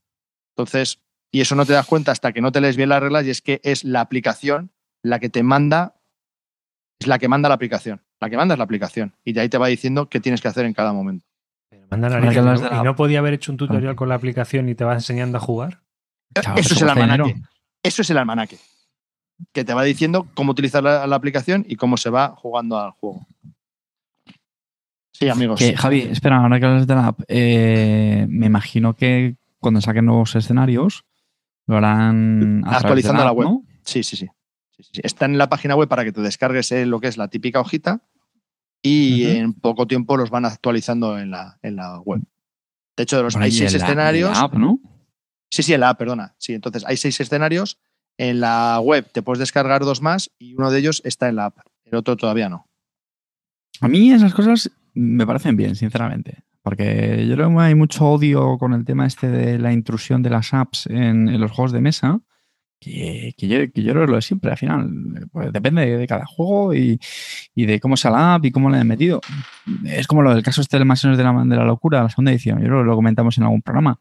Joder, si precisamente el tipo este de apps sirven para poder extenderlos y darle más vida y prolongársela al juego, pues yo lo veo bien. Yo en ese caso, lo digo porque siempre está la gente, bueno, pero es que entonces no voy a poder jugar a esto dentro de 20 años porque ya, el- claro, tío, ¿de verdad crees que dentro de 20 años vas a jugar a, a todos los juegos que tienes ahí? No lo sé.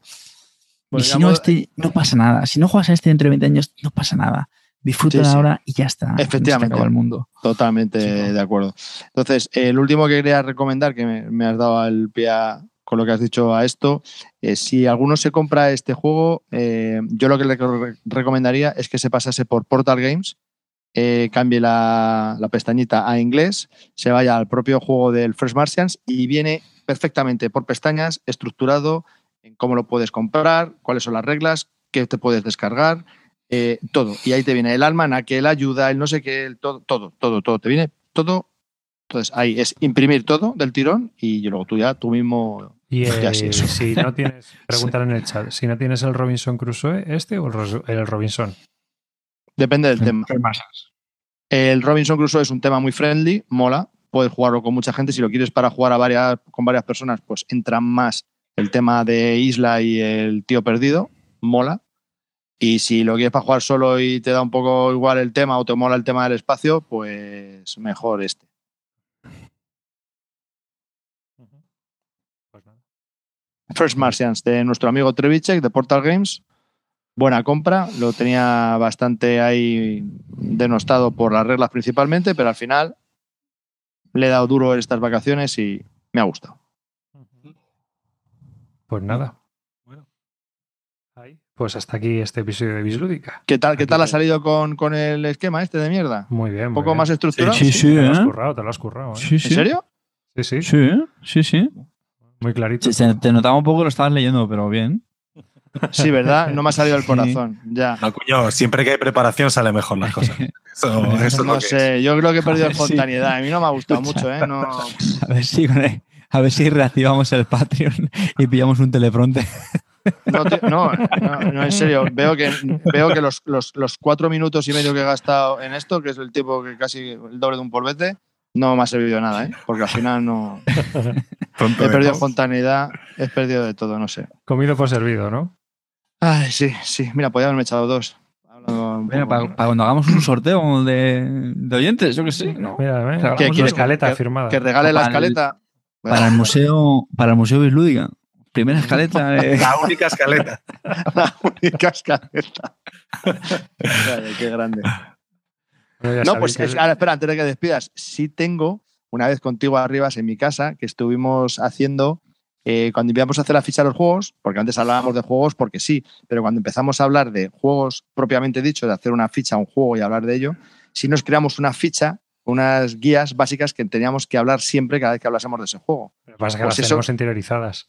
Sí, ahora ya sí, pero tengo todavía esa lista impresa en, en un papelito, la tengo por ahí guardada. O sea, Qué eso sí que sería, Esa eso sí es que sería para el Museo Bislúdica. Al Twitter, hombre.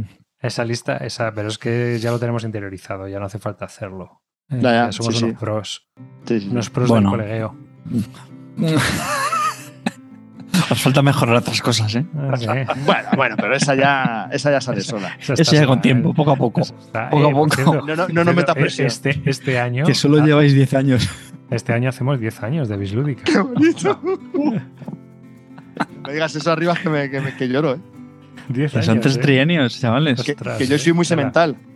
Digo, sentimental. Bueno, Semental, nos despedimos. Un saludo de David Arribas y hasta el próximo programa. A la Semental, ataca. Bueno, pues nada, muchas gracias por estar ahí, as usual, que muchas gracias por comentar en el canal, en bla bla, en dejar vuestros comentarios, siempre se os contestará, o por lo menos lo intentamos. Y bueno, seguir ahí y, y nos vemos muy pronto con los premios Calvo en el próximo programa. Carte. Se despide Cartesius, un placer haber grabado con Cortatu. No sé si lo hemos dicho, pero que no se preocupe la gente. Green Barton sigue ahí, no, no, no, no lo hemos echado a raíz de nuestra campaña electoral feroz que estamos ¿Ah, no? teniendo. Ah, ¿no? Por cierto, ¿No, ¿No lo hemos echado? Votad Esperanza, votad Carte.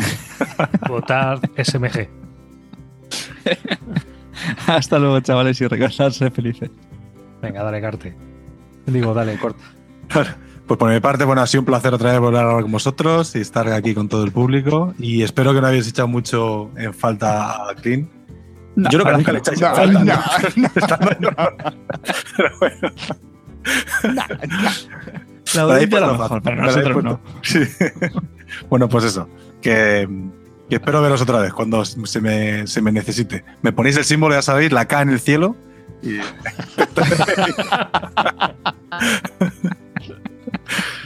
Intentaré pasarme por aquí.